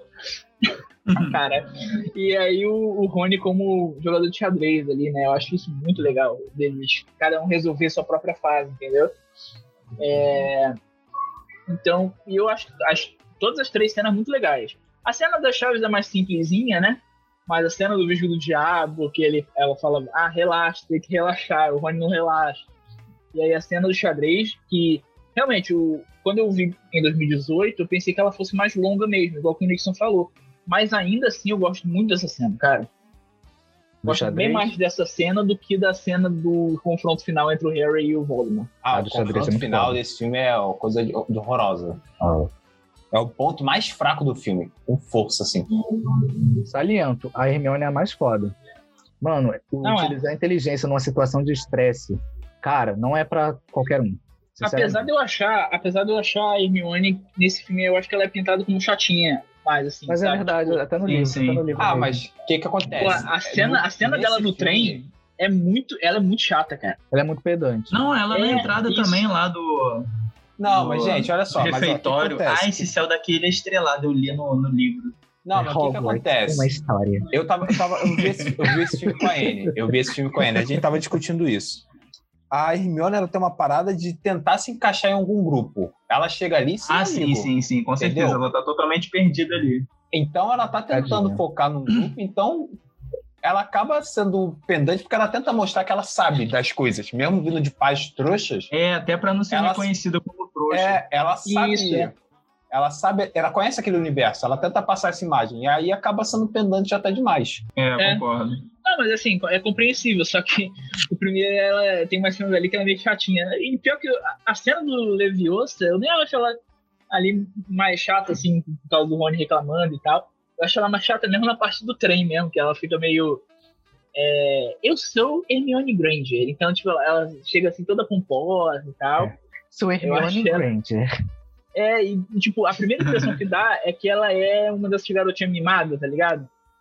É, E a- aquela aos poucos tu vê que ela é completamente o oposto, né? Ela é, é bem o oposto. E eu acho que ela vai mostrando isso até no primeiro filme mesmo. Acho que conforme o filme vai passando, a Hermione vai caindo mais no gosto do pessoal, porque eu acho que ela vira uma personagem que é é interessante acompanhar como é que o cérebro dela funciona, né? A inteligência dela e tal. Não, sem contar que vira uma personagem, uma referência feminina, né? Sim. Sim, e porra, a Hermione é super trunfo em quase todos os filmes. Que ela Não, tem uma. Ela É tem uma das uma. melhores bruxas. Maiores Sim, bruxas ela tem assim. umas situações ali. Meu irmão, se não tivesse Hermione, fodeu. tá ligado? Tipo, O Harry salienta O- muito isso em muitas cenas. cara, no, é, o- no segundo, a Hermione ela fica pra escanteio pessoalmente. Porque se não fosse o papelzinho dela que ela fica, que ela tá ali, que ela pegou na biblioteca quando foi petrificada, eles não encontrariam a câmera, não, filho. Exatamente. Mano, se não fosse Na por ela, moral, porra, todos os trouxas aí Então- Voldemort já tinha vencido no primeiro. Aham. estariam fodidos. Porra, porque o Vigo do, o Visgo do Diabo é a primeira coisa que eles têm que enfrentar ali. E se ela não tivesse ficado calma, cara, aí fudeu, ele não ia E a ficar nem. gente pensa que, assim, é, tá, ela, ela pode ser até pedante, mas ela tem uma certa humildade, porque quando o, termina o jogo de xadrez, ela fala que o Harry é, é mais inteligente. Não sei o que, que ela fala, mas ela mostra uma posição de muita humildade, de muita empatia pelo Harry. Fala que Sim. o Harry é mais corajoso, é mais Mas é, inteligente, Eu- mais bravo eu- que ela. é, eu acho que esse pedantismo dela é uma coisa de tipo. Defesa. Autopreserva... Isso, autopreservação. É... que- Porque tu vê que conforme ela vai ficando mais confortável junto com eles ali, né? Ela vai ficando mais amigável mesmo. Ela vai, ela vai entrando ali. Até o momento que eles entram ali no terceiro andar. Eu acho que o que começa mesmo é quando eles salvam ela do trágico. Isso. Ali começa a amizade entre eles. É, Ali eles porque- começam a ficar. É, porque aí. É, tanto que... ela até se entrega no lugar deles e tal. É, então eu acho que uma parte. É, um- cara, eu acho isso muito bonito por causa disso. Ele mostra muito essa, essa coisa da amizade das crianças, sabe? Essa amizade inocente, ingênua e leal. Que tem muito nesses filmes dos anos 80, os Goonies mesmo e tal. Então, eu acho que é muito legal, porque apesar de ter ali as desavenças internas, na hora do vamos ver mesmo, é que mostra que como eles são amigos, sabe? Só pra responder uma pergunta que o Nixon fez aí antes, que é aquela coisa do gravando do entrar. confronto, do confronto final entre o Voldemort e o Harry, né? Que realmente é um, é um pouco anticlimático, porque é muito rápido, né? Mas ainda é interessante pela tentação que o Voldemort tenta pregar ali no Harry. E aquilo ali já demonstra que o Harry nunca vai ceder para ele, né? O que faz com que ele use outros métodos nos outros filmes, como a gente vê no segundo. E e, cara, o que eu gosto, assim, da explicação dele, do, do Harry matar a, o, o Quirrell lá e tal, é que, cara, eu acho muito legal a explicação que o, Vol, o Voldemort, o Dumbledore fala no final, na enfermaria, que a mãe dele é, protegeu ele com o poder do amor. E logo veio na minha cabeça a comparação com o Interestelar, né? Que o poder do amor transcende tempo e espaço. E aí eu fiquei pensando, tipo, mas o, o Interestelar ele não funciona porque é uma ficção científica que fala do amor-sentimento mesmo. No Harry Potter, É, já é magia, já é, não, e pior já que é a base, já. o que ele fala que é amor, pra mim é uma magia mesmo que ela conjurou no Harry, entendeu? É uma magia que ela botou ali no Harry pra, tipo, um escudo, tipo um campo de força. Pelo E- modo como Dumbledore falou disso, parece que o amor é tipo um poder ancestral. É muito antigo e muito forte. E, cara, é uma cena que me emociona muito quando ele fala, porque parece que, tipo, ela sabia que ela ia morrer ali e falou, cara, meu filho tem que viver. E aí ela dá meio que todas as forças dela pra fazer aquela, aquela proteção nele, que é outra representação do amor de mãe também, né?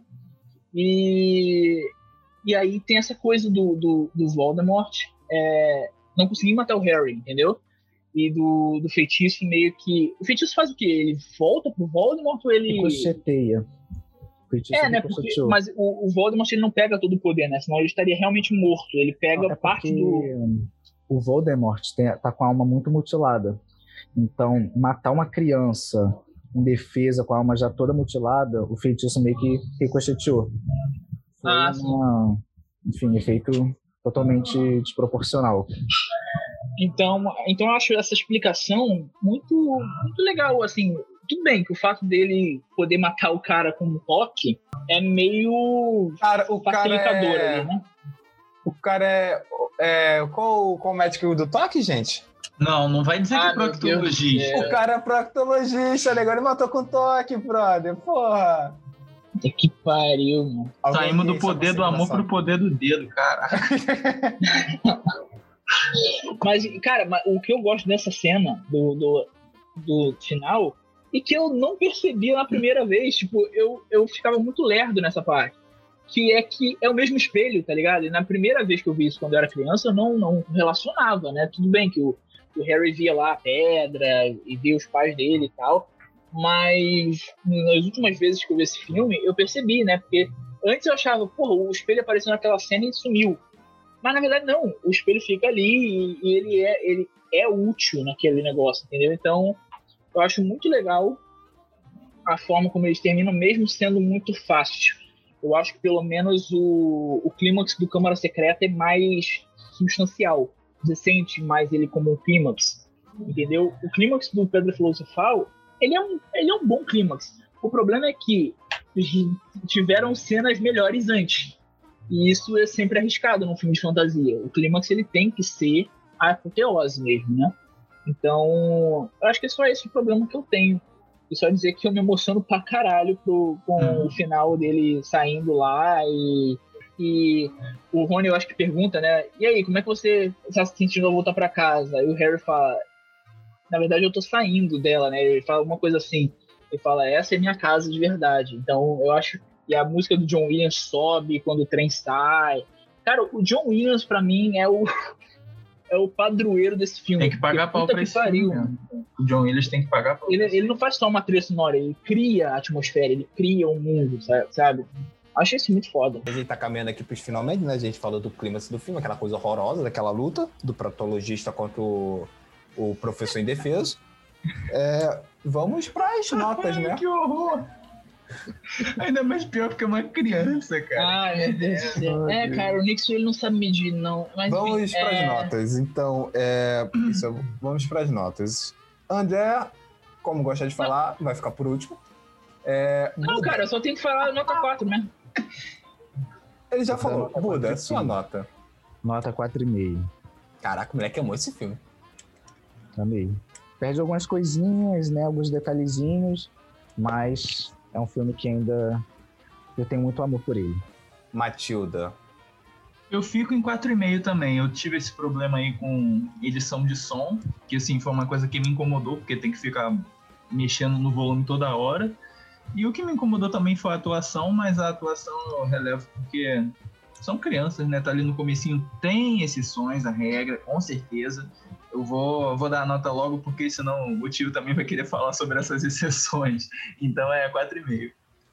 Então eu acho que eu vou ser o único aqui que vai dar uma nota mais baixa. Eu dei 3,5 porque eu pensei também que os filmes seguintes são melhores e seria muito estranho dar a mesma nota para, os, para dois filmes com qualidade menor.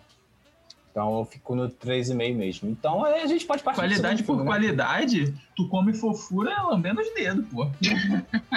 pô, faz mó tempo que eu não como fofura, viado. Na moral, pô. É, vamos partir pro segundo filme então, gente, que a gente já teve um diálogo muito bem, muito bom sobre esse primeiro. As pessoas já ficaram muito putas com, com as minhas piadas. Uh, a Câmera Secreta. É câmera, meu querido. Aqui parando tá igual meu professor, pô. Eu falei câmera? Uhum. E com?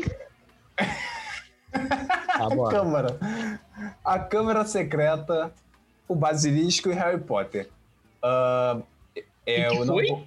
O título não é tudo isso, não. Ah, não, eu tô enganado. Tem esse é... subtítulo? Tem, tem, na versão BR. O Leão, a Feiticeiro, Guarda-Roupa, Basilisco e Harry Potter. Vamos lá, eu não vou fazer a mesma pergunta que eu fiz sobre para começar o primeiro. É... O que, que vocês acharam do segundo, vocês acham que ele melhor? Vocês acham ele pior? O que, que vocês acham da ideia dele ter caído para um tema mais de suspense barra terror? Dialoguem. Buda. Oi. Olha, nesse filme eu gosto muito do Dobby, mas eu achei ele muito chato. Eu não Pera, sei. O no filme livro, ou. No, é, o filme mesmo, no filme. É, eu achei que umas cenas assim que ficou bem chato. No livro eu gostei. E, mas é isso mesmo, eu gostei que ele dá um tom de mistério, mas o Dub ele é meio chato no, no, no, no segundo filme. Mas assim, esse filme ele tá. Porra, ele só tem. Ele só tem duas cenas, três cenas em três horas de filme, quase. Cara, eu achei muito chato. Sério. E também pela questão da Hermione, gente. Porra. Que questão? Ela mal aparece. Nada não, ela só fica petrificada o filme todo. ah, tá, verdade, verdade, verdade. Desculpa. Eu não tinha notado isso. Ah, não, porra. Ela só ela fica petrificada na hora final do filme. Mais ou menos, né? Metade do filme. Não, Mas também todo final, lance, o lance do, do Draco falando, chamando ela de, de sangue ruim. É. Também. É, tem toda aquela questão, volta toda aquela questão de segregação que a gente já debateu um pouquinho no primeiro filme. E que a, a versão estendida desse segundo ela explora um pouco mais. Para quem não sabe, tem uma versão estendida, mas recomendo. Não, 15 minutinhos a média, a mais, né? É, Mas a gente tem debateu umas essa questão de, de sangue ruim ou não? Acho que não, né? Ah, a gente viajou demais, falou até No, no Mas, oitavo. primeiro, no primeiro, não, a gente só falou que no Ah, primeiro tá. ele não explora muito isso, né? É.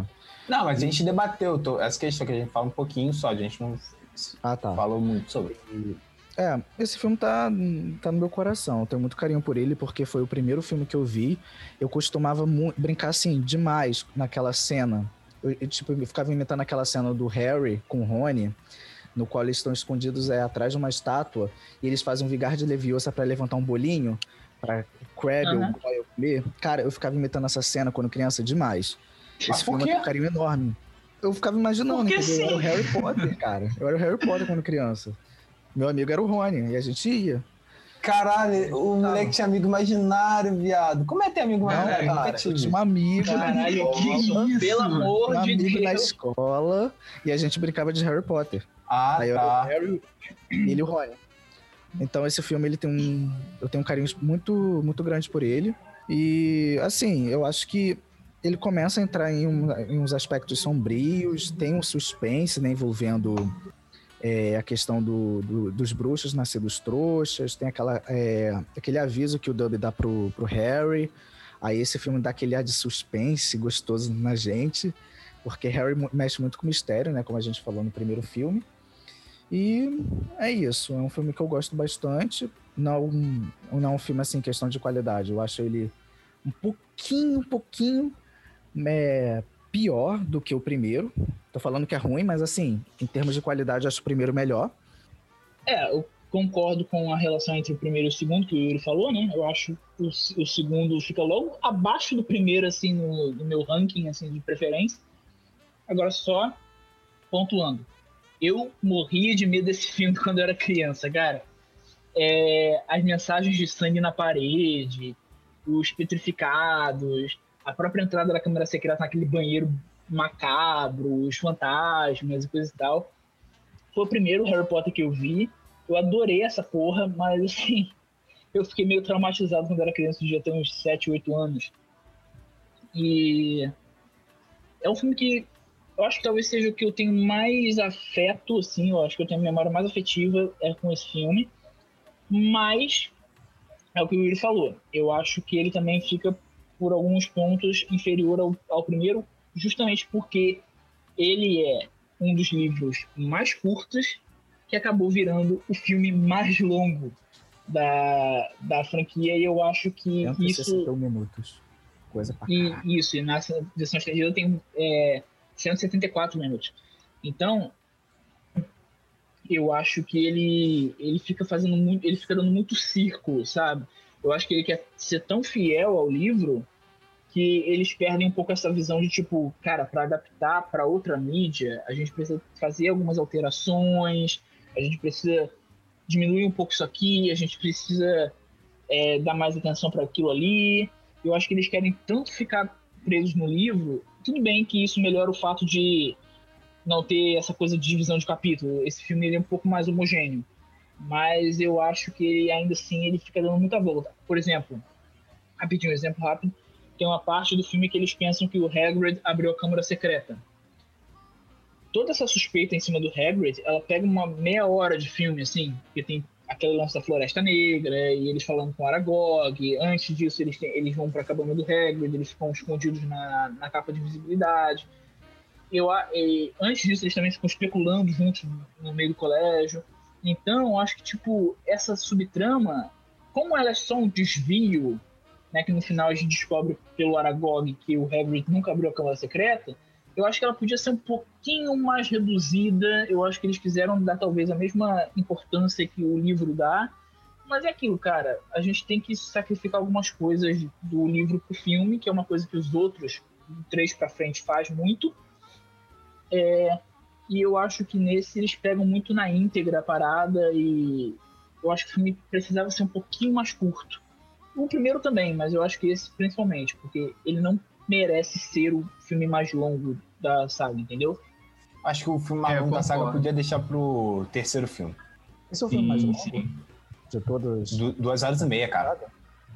E ainda pegando a estendida fica 2 horas e 50. Na verdade, Mas eu concordo o, com isso que o André o Câmara. Secreta tem 2 horas e 40. E na versão estendida tem 2 horas e 54. 2 horas e 40? É isso Caraca, aí. tudo isso? Pra mim pareceu menos. E é, é. E o primeiro acho que tem 2 horas e 30. 2 horas e 35, alguma coisa assim. Daria Mas- facilmente pra economizar umas meia hora aí nesse, nesse rolê aí que eles deram lá na. Ah, o, Não, filme, o filme é um filme que Concordo. vai, vai para um lado, vai para o outro muitas vezes. Sim. Ele, ele tenta E, pô- jogar. Como é um filme de suspense, cara, falei bem alto agora. Como é um filme de suspense, eu acho que, devido a isso, ele, te- ele tenta jogar sempre um culpado para um lado, tentar dar indi, indício para outro. E, como sempre, esse filme sempre tem uma coisa que, eu não- que é chato, que é o Harry sempre tá em todas as confusões. Isso que me incomoda Ele é o protagonista, ele é o nome do filme. Sim, mas toda hora, o primeiro, tudo que acontece é, é ele quem vê os dois caras petrificados, é ele quem tá, é, chega e vê o banheiro lá, é, a- o escrito tá com sangue na parede, é ele quem é, o professor chama pra lutar com o Malfoy. Tá mas ligado? aí é porque ele é conduzido. Ele é Ele conduzido pela tá voz. É, ele é conduzido pela voz, que ele escuta. Que ele vai escutando a voz, a voz vai se distanciando. Ah, é esse o motivo? do Não, basilisco. achei que ó, pra mim é mais calhou dele. Podia ser qualquer um no colégio achar Não. o corpo das pessoas. Foi ele. Não, tu Essa vê que parada do, do Ofidioglota, quando eu era criança eu também imitava, porque eu, eu jurava que era o Ofidioglota. Então quando eu ia no Jardim Não, Zoológico, O Buda achava que era o Harry Potter, era o irmão do Harry Potter, certo? Então, tu ficava fazendo. Achou que era o ache, Fidioglota, ache, mas só falava com as mano. fofoqueiras do colégio mesmo. Mano, mexeu Tá. do Harry Potter é aquilo que eu falei no começo. Mexeu muito com a minha imaginação. Muito mesmo. Cara, uma coisa que mexeu com- muito com a minha imaginação e eu, e eu contava mentindo que eu sonhei com as coisas também era Shark Girl, mas isso fica para outro episódio. Já o meu é Naruto mesmo. Naruto, caraca, eu corria que nem retardado com a pra Cara. Cara, meus pais ficavam assim, meu Deus, meu filho é uma falha, ele fica correndo aqui que nem um pombo, sei lá que porra é essa. fazendo os sinais do jutsu. Tá recebendo o santo, filha da puta. febre, mano, na minha escola. É, eu não partilho não, Caraca. porque nunca gostei de Naruto. Naruto, Mas. de Mas Universal. voltando pro filme, John, o que, Vai. que você achou do filme? E se você Cara, tem alguma questão a pontuar para nós e para os ouvintes? É, o que eu tenho pra pontuar é que, assim, sendo a mesma direção, né? Sendo lá o mesmo cara que fez Esqueceram de Mim e o primeiro Harry Potter, eu não vejo muita mudança, assim, no tom do, da condução. Tem mais esse, esse sabor mais. Não, sei, não diria apimentado, porque apimentado pode levar para outra interpretação, mas assim, Opa. esse tom, essa, esse gostinho mais assim de, de suspense, essa coisa mais assim do macabro, do terror, tanto envolvendo o sangue quanto o zelador lá. Cara, eu acho que aquele zelador é furry, sem zoa. Mas enfim, voltando aqui. Caralho. Aquele Aquele lance todo que ele teve lá o problema com a gata dele, espalhou sangue. Aí a Gina, toda cruel lá no, no final, toda manipulada. E também a, a própria presença do basilisco, que assim, até hoje aquele negócio que dá medo, pô. É muito bem feito. Cara, as Eu duas que únicas que eu coisas da teria pra dizer do... é isso. As duas únicas coisas que eu tenho questão sobre o basilisco é, é o Harry correr de sapato social e ele continuar usando aquela porra daquele, daquela capa que pesa 28 quilos quando tá molhada e correr com ela como se fosse pena. É só isso que me incomoda nessa cena. É, mas aí ele aprende isso e do- você vê que nos próximos ele já não usa mais tanto Já não, já né? fala, porra, pesa muito isso aqui, essa armadura não dá pra usar não. Entre beleza e qualidade eu fico com a beleza. O peso moral da capa não, não deixa ele usar toda hora. Agora, uma coisa que eu gosto mais desse, desse filme são os diálogos. Eu acho que os diálogos são mais legais nesse filme, até porque ele perde um pouco essa coisa mais da infantilidade mesmo, né? Personagens já são um pouquinho mais maduros ali, eles já falam sobre coisas mais importantes e tal. E eu acho que tem os diálogos muito legais, tem o, o- todos os diálogos do Harry com o Dumbledore, você vê ali a diferença desse primeiro filme, que são diálogos bem mais importantes mesmo sobre o mundo e não sobre a, a relação que eles dois têm, o passado do Harry, coisa e tal. E eu acho que esse filme ele é mais sombrio porque ele tem mais monstros. Ele tem mais monstros, ele tem mais o lado sobrenatural, eu acho. é, ele tem esse mistério da Câmara Secreta, ela existe mesmo e tal, aquela parada do Ameaça iminente, né? do- dos nascidos trouxas. o- É, e todo o lance de fechar a escola também, que eles colocam. É, caraca, na- nossa, mano. Mano, eu vi esse filme no Cartoon Network. Cartoon Network tem anúncio a cada cinco segundos. Aparecia uma parada moral. do Harry Potter, eu ficava passando mal de nervoso, mano. Eu falei, eu quero ver, mano. Chega de anúncio. eu quero ver. escola! É, cara. Não, aquela, aquelas horas que a Minerva dá aqueles anúncios, de, tipo, todos os alunos precisam ir voltar para os seus dormitórios agora mesmo, não sei o quê. E, e aí o Harry seguindo, eles vendo outra mensagem na parede e tal. Eu- então o filme ele tem muito essa atmosfera que ela até me lembra um pouco um Sherlock Holmes ali, mágico, né?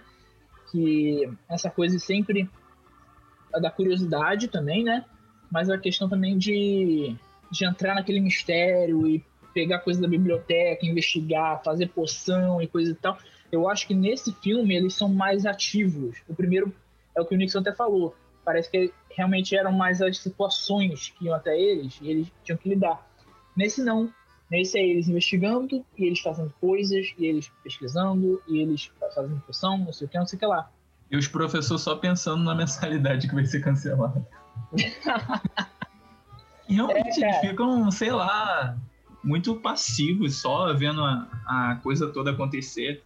É, isso é verdade. Tem, tem essa questão também. Os professores eles não têm muito. Eles não sabem fazer nada. Deixa o Eles- estagiário se fuder. Resolve os alunos, menores de idade. E tipo, É. porra, a Murta, tá naquele, Terceirização e precarização do trabalho.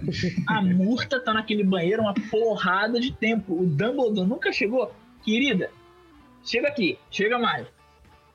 Como é que você morreu aí, filho? Ah, faz Caralho, parte da ele- lenda do colégio. Então, porra, mas aí, caralho, não- E outra coisa, porra, Eu, eu acho que ninguém. o Dumbledore sabia, mas ele não podia interferir nas coisas. É, então, é. Pô, é Deus? Ele sabe, mas não vai, vai interferir, porra? Caralho. É porque tem o Ministério da Magia também. Aí ia meter ele num BO. E, Enfim, É toda uma inclusive, burocracia. o, o Ministério da Magia ele começa a ser citado nesse filme, né? Porque aparece o pai do É, Rony, que isso aí. trabalha lá, o Lucius, que trabalha lá, e o, próprio Lucius, Cornelius, né? Que Isso, que Fudge. visita lá o Hagrid lá e tal. E vão ser personagens extremamente importantes, os três, né? Sim. O pai do Rony, Ah. o Lucius, que inclusive os diálogos com o Lucius eu pago um mal, mó pau pro Jason Isaacs no, na Cara, na moral, eu, eu ia falar, eu tava esperando o momento pra falar do Lúcio Malfoy. Meus Boa. amigos. porque, que eu, cara, eu acho ele muito. Não, que homem mais ou menos, né? Que, É, é, porque ele sim, é um puto sim. no escroto Não, maldito. Não, né? Mas Mas, o- assim, é. o, o ator, que homem. Cara, o ator, ele. Ele tem uma coisa meio teatral. Eu acho que todos os atores assim mais adultos, ele tem uma, eles têm uma coisa mais teatral nesses primeiros Harry Potters, né? Eles têm um, um- gestos mais shakespearianos, assim, alguma coisa assim. Tanto que chamaram para interpretar o Lockhart, chamaram um cara que é famoso por dirigir a adaptação de Shakespeare, né? E, e cara, o Lucius, ele tem essa ele tem essa coisa, essa postura charmosa, ele tem essa, essa etiqueta, esse, como o Yuri fala, né? Esse, Esse garbo, garbo. todo. Isso. Caraca. E só que, cara, sempre que ele vai falar alguma coisa, ele se mostra uma pessoa completamente desprezível, assim, tipo, É, ele é isento de qualquer remorso, ele é. Mas o que ele pegou uma mim foi a atuação voz, dele, cara. Parece muito uma serpente. Não sei se vocês Sim. notaram. É, Não, Porra, exatamente. ele tem uma, uma voz meio gutural, né? Que ele nem É. parece ter essa voz. E aí quando ele começa a falar uma coisa meio assim, né? Que parece que sai lá do fundo da garganta dele, né? E quando tem uma hora que ele fala Dumbledore, parece até que é um robô falando, sabe? Então. E aquele confronto final que ele tem com o Harry, sabe? Ou seja, ele só aparece em três momentos, que é na livraria, na, na cabana do Hagrid e no final. E já rouba Cara, o filme todo. Ele já ele é, funciona mais como vilão principal do filme do que o Tom Riddle. Exato. Eu vou Ele ser obrigado a citar o Metaforando pela segunda vez aqui. Tem uma parte quando ele tá lá discutindo com o Dumbledore, que ele é. Primeiro que ele tá olhando pro Dumbledore de cima, né? E ele dá uma microexpressão de desprezo, cara. Ele tem muito, E muito. tu vê, e tu vê que Tem que reparar, ser muito bravo pra conseguir fazer isso. É uma que atuação é- assim. em pé. E tu vê que a fotografia e os efeitos de iluminação fazem tipo uma- um efeito de vinheta nos olhos dele. É isso aí. Parece que a a iluminação pega uma viga de algum lugar, de alguma parte da sala, e aí ele ah, fica tipo sombreado na testa dele, sombreado assim perto da boca dele, e só fica os olhos dele aparecendo naquela parte. Cara, é muito foda. Tipo, é, é- e é aquela parte que ele fala: é, Espero que sempre o senhor Harry Potter esteja aqui para resgatar, né? Pra, pra nos ajudar quando for preciso. E a, a forma como ele fala isso é tipo. É um pouco o Scooby-Doo, né? Eu teria conseguido se não fossem essas crianças inseridas. E detalhe, né? E o Dobby Harry maldito. rebate- Quando o Harry rebate, não tava no, no script. Ele falou por falar, entendeu? O cara É? sonificou o Harry na hora. E foi isso. Cara, eu acho muito foda aí quando ele sai e tem aquele confronto do Harry. O Harry é muito sagaz naquela hora, né? Que ele, é, ele bota a meiazinha ali no diário, dá o diário pro Lúcio e o Lúcio dá pro Dobby. Aí, tipo, mestre liberou Dobby e tal. E, tipo, o Lúcio fica puto. E balbucia ali o Avada Kedavra. Ele É, falar, cara, que eu, eu nunca, eu nunca tinha. É, eu nunca tinha percebido isso, tipo, nas primeiras vezes que eu assisti. E aí, quando eu assisto recentemente, né, dá pra você escutar realmente. Ou seja, o cara ia matar o Harry ali, tá ligado? Mano, Muito emocionado ele. Embaixo do nariz do Dumbledore. Caralho, ele fazia picadinho, velho. O Dumbledore dele. Sim. Cara, então eu acho o Lúcio um puta no personagem, assim, imponente pra caralho. né, nesse- nessa primeira aparição dele ali. E ele, ele não tem tanto destaque nos filmes em geral, assim, né? Ele aparece aqui e ali, mas nunca é um foco. Mas ele sempre tem muita presença. No Ordem da Fênix mesmo, ele tem muita presença. Então, Ele é um Lorde filha da puta. É. A varia Ele é dele o- é dentro da bengala, cara. Ele é o Que Jamie elegância é Lannister, no, ele é o Jamie Lannister no início do, do Game of Thrones, tá ligado? Só que sem redenção nenhuma, ele é um filho da puta mesmo, covarde, da desgraçado. É A redenção dele é se acovardar no, na batalha E- final. É quando você vê ele, quando você conhece o Lúcio, que tu fica, é, ok, agora eu entendo porque que o Draco é do jeito que é, entendeu? Exato. Porque realmente, porra, mano, tu vê lá, o, o, o Lúcio, ele compra a porra da, da... Mano, eles fazem um paralelo muito foda com coisas que acontecem na vida real, né? Ele bota o Lúcio pra comprar a última geração de vassoura de Pra toda a quadribol. equipe, cara. Você vê que, o cara, você vê que o cara é, é, é o riquinho, né? É. Não, não o riquinho de riquinho da escola, mas o riquinho do filme mesmo. Caralho, bro. Além de ser é igual, tipo praticamente. Ele é tipo o tio banqueiro que banca todo mundo ali naquela porra, tipo, não, eu pago, eu compro essa porra toda, mas vocês têm que deixar meu filho entrar. Entendeu? Então, tipo, é basicamente isso. O Malfoy se fode muito naquele jogo de quadribol. Cara, mano, na moral. Pode ter comprado a vassoura mais cara, mas se fudeu bonito. É, o que eu citaria é o tapa de. É o tapa. De qualidade. Não, o tapa de qualidade não. O tapa sem dar tapa da Hermione na, na cara dele. Não sei se foi a Hermione se foi o Harry que falou também, né? Comprando o time todo. Ah, foi Hermione. entrar. Foi Hermione. Ah, foi Ah, ah, sim. né? Foi É, aí que ele. só É, entrou é aí com que ele talento. Entrou. é aí que ele, que ele chama ela de sangue ruim, né? Que aí começa toda essa trama do sangue ruim que Social. É. É engraçado, né? Que mesmo numa sociedade tão fechada quanto a sociedade bruxa, tem ainda esses preconceitos em relação a quem nasceu em família trouxa e quem nasceu em família bruxa. Sendo que, como eu estava discutindo com vocês, não tem diferença nenhuma. É só uma questão mesmo social. Se você Sim. tem poderes mágicos, você é igual a um bruxo que nasceu em família bruxa, entendeu? Sim. E tu Olha, vê que, mas- tipo, o preconceito ele meio que existe dos dois lados, porque os trouxas também têm um preconceito contra os bruxos. Só que os trouxas, eles não têm essa coisa do. Primeiro que também eles não têm muita ciência daquilo ali, senão eu acho, acredito que teria também. Mas, tipo, ele é, seria uma coisa meio mutante, né? O, ah, não, eles são perigosos, a gente tem que se afastar dele. Mas, assim, o, essa política segregacionista de- dos bruxos, entre aspas, sangue, sangues puros, né? Que realmente é o que dá a problemática do negócio, porque eles não simplesmente querem se afastar, eles querem matar. Tanto que na cena extra que tem na versão estendida, é, muita gente não deve ter visto, porque viu a versão de cinema, mas tem uma hora que o, o Lúcio ele vai vender alguns venenos e poções que ele tinha em casa por causa das batidas que o Ministério da Magia estava fazendo em casas de bruxos para coletar coisas que poderiam ser usadas contra trouxas, né? Então, Caralho. ou seja, o Lucius é um, um filho da puta mesmo, porque ele, ele queria matar a gente, ele queria fazer o caos ali, entendeu? Então, essa é a problemática central do negócio. Cara, Fala aí, Cara, é incrível, porque a Hermione é foda pra um senhor caralho. Eu É. arriscaria falar que ela é mais foda que o Lúcio adulto, tá ligado? Eu não sei se ela é muito perita em combate, acho que não, mas ela, ela possui tanto conhecimento em feitiços diversos que, porra, ela daria um chute na bunda dele tranquilinho. É, gente, é- essa questão da segregação, posso estar falando alguma merda aqui, mas é muito que a gente está vendo quem acompanha a BBB atualmente. Eu sei que o André Ai, não Cristo. acompanha, mas adora falar. É Nada. o que a gente está vendo. Posso falar? Concluir o raciocínio? Obrigado. Que a gente está vendo muito colou, tipo, de. ao lado de questão Você está impedindo de falar e de exercer o livre-arbítrio da cidadania. Você tem que se colocar no seu lugar. É que muito tá rolando no BBB atualmente de questão de.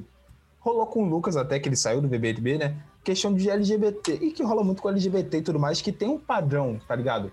Os Exato. próprios LGBTs, alguns não aceitam padrões de outros. E é discriminação dentro da própria classe. A gente pode botar É, porque classe? assim- Grupo. É grupo, grupo melhor. Porque classe acho que implica em hierarquia. Do Mas próprio nicho, é sei lá. mais geral. É, É, pra... Eu acho Tipo que essa assim- questão do Lucas, que ele sofreu bifobia, foi mais por, eu acho que também outros fatores que ele carrega, por ser um homem negro, periférico, que estava tentando fazer um tipo de jogo assim, dentro da casa, acho que não daria certo, mas por conta dele ser isso, eu acho que acarretou é, num, acho que num embate maior, entendeu? Chegaram nele com muita força. Pique Moonlight. E- É, e tipo assim, É. ele não é aquele tipo de pessoa que dá as caras. Tipo assim, você vê ele, você não, não imagina que ele seja LGBT. Entendeu? Então acho que tem muito essa questão ainda, dele ter sido invisi- invisibilizado por ele ser um- um- uma pessoa bi que não é expressa, é, assim, essa questão de bi, esse padrão de ser bissexual. E também por ele ser um homem negro e ser um homem periférico que foi duplamente atacado por, por conta disso, entendeu? Então ele não pode ser mais outra coisa. Porque os participantes que zoaram ele, que começaram a esculachar ele, acharam que ele estava fazendo uma performance, entendeu? Então acho que, assim, é, essa questão de estereótipos é uma questão bastante é, sintomática na sociedade e, e também em, em diferentes grupos, até em grupos marginalizados como o grupo LGBT. É, essa questão que o próprio grupo em si discrimina as pessoas do próprio grupo. Eles precisam Exato. um grupo que, em tese, não tem um padrão regido pela sociedade, se a gente fosse. Eles criam um padrão para eles mesmos. É Exato. algo que acaba acontecendo que a gente pode usar de comparação pro pessoal, pros bruxos do Harry Potter. Mesmo todo mundo ali sendo bruxo, tendo, fazendo feitiço e, em tese, tendo uma mesma. Uma mesma esse tipo de vida, pessoas ali dentro têm questão de seguir um padrão, tá ligado? O que não faz muito sentido. Não, até a questão da, dessa busca por aceitação, né? Tu vê, por exemplo, tem gente como o Simas, o nome dele, aquele que explode as coisas. Sim, É, sim, então. sim. Isso aí. É, É, cara, o Tu vê moleque. que ele, tu vê que o aquele Justino lá que tem, aparece no segundo filme, você vê que eles eles falam numa boa. Ah, eu sou filho de eu sou nas- nascido trouxa, no caso, né? É assim, mas é mestiço. Por exemplo, é, tu vê que, por exemplo, a Hermione, ela, ela não fala muito dos pais dela, não fala muito da família dela, por causa dessa busca por aceitação, porque ela acha que, sei lá, se ela falar pra pessoa errada, a pessoa já vai discriminar ela, entendeu? Então, acho que tem, tem, tem isso também no negócio. É que, é que eles não exploram exatamente. Eu não lembro se tem algum personagem trouxa que se volta contra os. Não. Um personagem nascido, trouxa ou mestiço, que se volta contra os sangues, entre aspas, ruins. Tem isso? Nascido O trouxa? próprio Voldemort, mas ele é mestiço, né? Ah, é verdade. E tem o asco pelo pai dele. Verdade. É. tá, tá, em, um- tá em um ponto importante que a gente não comentou. Você Essa questão do.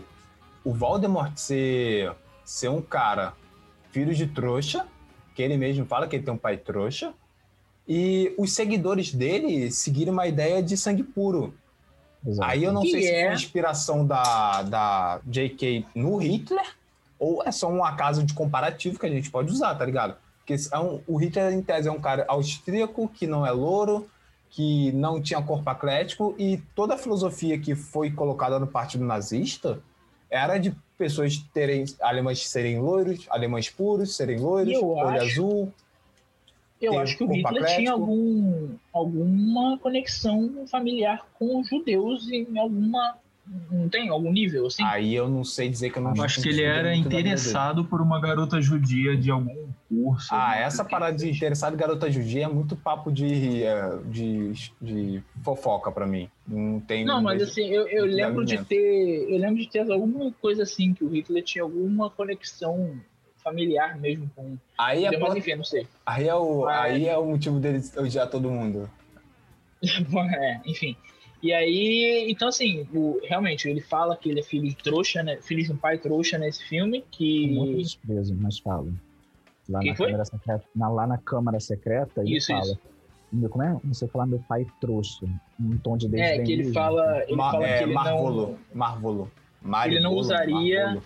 Ele não usaria o nome do pai trouxa dele. Ele escolheu pegar um nome que seria imponente para outros bruxos, que no caso é o Voldemort, né? É, Então- o nome dele. Ele tem o nome E- do pai. O nome, acho que o segundo nome é o nome do tio. E o nome do pai dele, que é o Riddle também. Ah, tá. é. Então, aí eu acho que é, é basicamente isso, né? O problema é que eu não suporto aquele ator que faz o Tom Riddle. Que ator horroroso, cara. É, eu prefiro o ator do sexto. Ele tem mais cara assim de. de Ah, o, o ator do sexto, ele parece o garotinho da profecia, pô. dá, dá medo, ele dá medo. É, o, cara, o ator desse aqui, ele parece que veio direto da escola High School Musical, nem existia nessa época, mas enfim.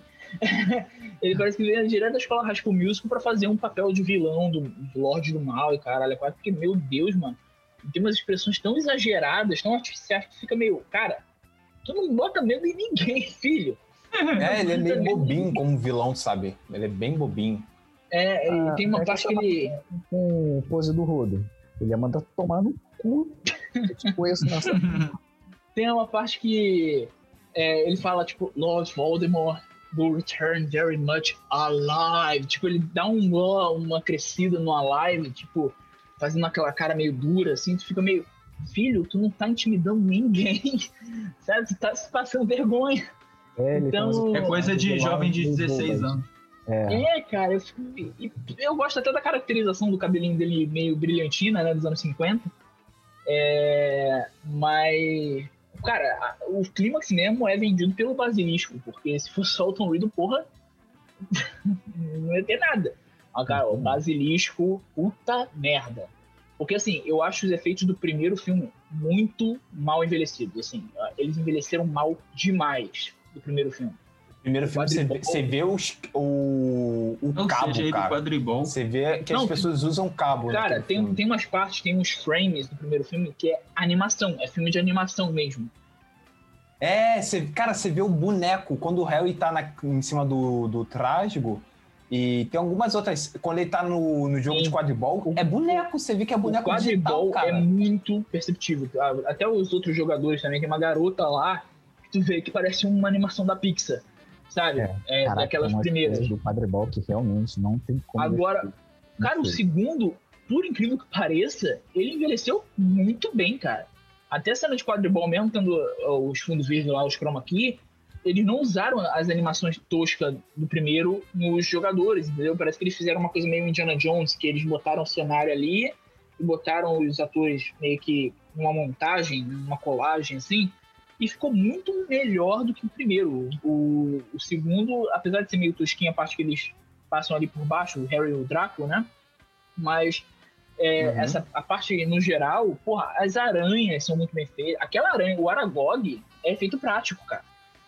A- aquele olho dele que aparece sempre em close, os olhos, no próprio caso. Fênix mesmo. Porra, é, cara, a Fênix é bonita pra caralho. Eu não sei que, que pássaro é aquele, tipo. Porque é um pássaro. Aquilo é um pássaro. Não é? Não é Acho que um. não. Acho que é. não, a- Eu acho que pelos movimentos que ele faz ali no, no final é um, é um Sim. animatronic mesmo. É, animatrônico? Pô, mas então. Parece ser muito. ficou muito legal. E aí a gente conecta, né? A gente vê que o primeiro foi meio que um erro, porque esse aqui. Então, o primeiro é esse aqui, só que esse aqui, principalmente, é a Industrial Light and Magic, que faz uh, os efeitos, que é a mesma empresa por trás do Star Wars. Então, Ah. você vê que tem umas horas ali que eles. Não, porra, a gente vai usar um bonecão mesmo, só que bem feito. Então, você é muito perceptível aquilo. A Fênix mesmo me engana completamente. Eu fico meio tipo, isso parece um pássaro. Sabe? É um pássaro. Aquela cena dela lacrimejando e tal, porra, eu acho linda aquela. Eu queria ter uma pintura daquilo ali em casa. Mas realmente, o- os efeitos. E pior que é o, é o foda, porque o primeiro teve três indicações ao Oscar: é, trilha sonora, direção de arte e figurino, eu acho. E esse aqui foi esquecido no- na, na- na fila do pão, tá ligado? Tipo, É. não teve nenhuma indicação. Eu achava que ele merecia facilmente feito o, a indicação a efeitos visuais. Principalmente pelo basilisco, né? Porra, o basilisco, cara, parece um animatronic, mas tem umas horas ali que você vê que é uma espécie de CGI, só que ele parece um animatronic. Entendeu? Mas, assim, no, no sentido de ser realista. Porque os movimentos dele não dariam pra ser reproduzidos por um animatronic. Então, realmente, é foda. Eu acho foda. É, esses são os pontos mais positivos do filme. Alguém quer falar mais alguma coisa do filme? Porque esse segundo filme não tem muita coisa pra falar, não. O que me pega mais é realmente o primeiro. Esse filme- segundo filme, o- a franquia já começa a dar uma engrenada bem maneira pra um tom mais sombrio, que ela segue nos próximos filmes bem acertadamente. Que ela, eu acho que chega até o ápice dela no sexto, na questão de Soturno. E eu não sei, alguém quer falar mais alguma coisinha? Não, o que eu teria pra falar, eu acho que eu já meio que falei no quando falei o que que achou de diferente nesse, porque assim, é meio que uma continuação do 1, estabelecimento ali da mesma base, vem ali na mesma linha de estabelecer a base do que vai ser o universo, inserção de novos personagens, como vai ter o, o Lúcio, tem a inserção da, da Fênix, que vai ser mais importante no futuro, o próprio Basilisco. Ele vai deixando Pô, essas pontas soltas que vão ser relevantes no futuro. O Salgueiro Lutador, que vai ser relevante no Também, terceiro. exatamente. Então, ele já deixa o, o diário lá, que o diário que no final ele volta, né, para representar as Horcruxes, né? Então, ele já deixa vários elementos ver que foi o que eu falei. O primeiro é o mais deslocado no sentido dele servir mais como uma apresentação. Porque o segundo ele já vai posicionando ali os elementos que lá no último filme vão ser importantes, entendeu? Então, acho que esse é o, talvez o maior mérito dele. Eu só acho que ele devia ser um pouquinho mais contido, ele podia ser um pouquinho mais coeso. E, só para finalizar, eu acho que a cena final do Hagrid sendo é, aplaudido, eu acho foda, eu acho eu sempre me emociono pra caralho naquela cena, choro, mas enfim, é a trilha do John Williams sempre, né, sendo padroeira aí. Então a gente pode partir para a nota, pessoal? Podemos. Acho que É, pode. Buda, sua nota. É, tendo em vista esses errinhos do filme, por, em comparação ao primeiro, são um pouquinho, um pouquinho inferior, eu dou nota 4, 4 de 5. Matilda? Eu fico na mesma do Buda, ainda mais por conta desse dessa adaptação que puxou aquele arco ali da Floresta Negra direto, que assim deixou o filme mais longo. Assim, eu não tive o problema, mas eu reconheço que assim, para as outras pessoas, ainda mais vendo a versão estendida de 2,54, é uma coisa que pesou demais. 4 de 5 também. É, André? eu tenho 4 de 5 também, porque apesar de ser a mesma nota que eu dei pro primeiro, eu acho que esse tá um pouquinho mais abaixo, só por causa dessas enrolaçõezinhas que ele faz, mas é por isso mesmo. Eu dou nota 4. Eu acho esse filme melhor que o, o primeiro. Porque ele, por causa do tom dele, ele deixa de ser um tom mais bobinho e começa a ter uma pegada mais séria. Apesar de entender a importância do tom bobinho do primeiro. Então, a gente vai encerrar por aqui, né, gente? Foi um ótimo podcast, um podcast de duas horas aí, provavelmente, que vocês vão ouvir. Então é isso, gente. Sigam a gente no Instagram, arroba de quatro na mesa. É, vai ter mais novidade, a gente já planeja mais algumas coisas para lançar no Instagram, para dar uma movimentada maneira nele, vocês puderem ficar por dentro de tudo que acontece aqui pelo podcast. Então, até isso, até semana que vem. Um beijo a todos. Diretamente de Hogwarts, Vingar de leve rola.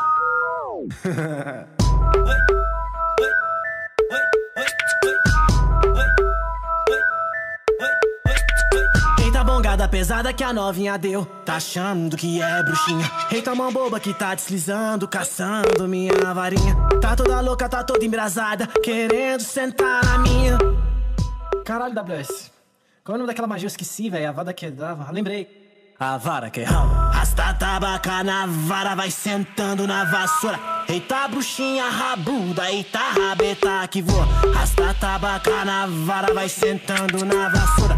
Eita bruxinha rabuda, me chama de Harry, porra. Rasta, rasta, vai sentando na vassoura. Rasta, rasta, eita rabeta que voa. Rasta, rasta, vai sentando na vassoura. Rasta, rasta, Eita rabeta que voa Diretamente de Hogwarts Vingar de leve rola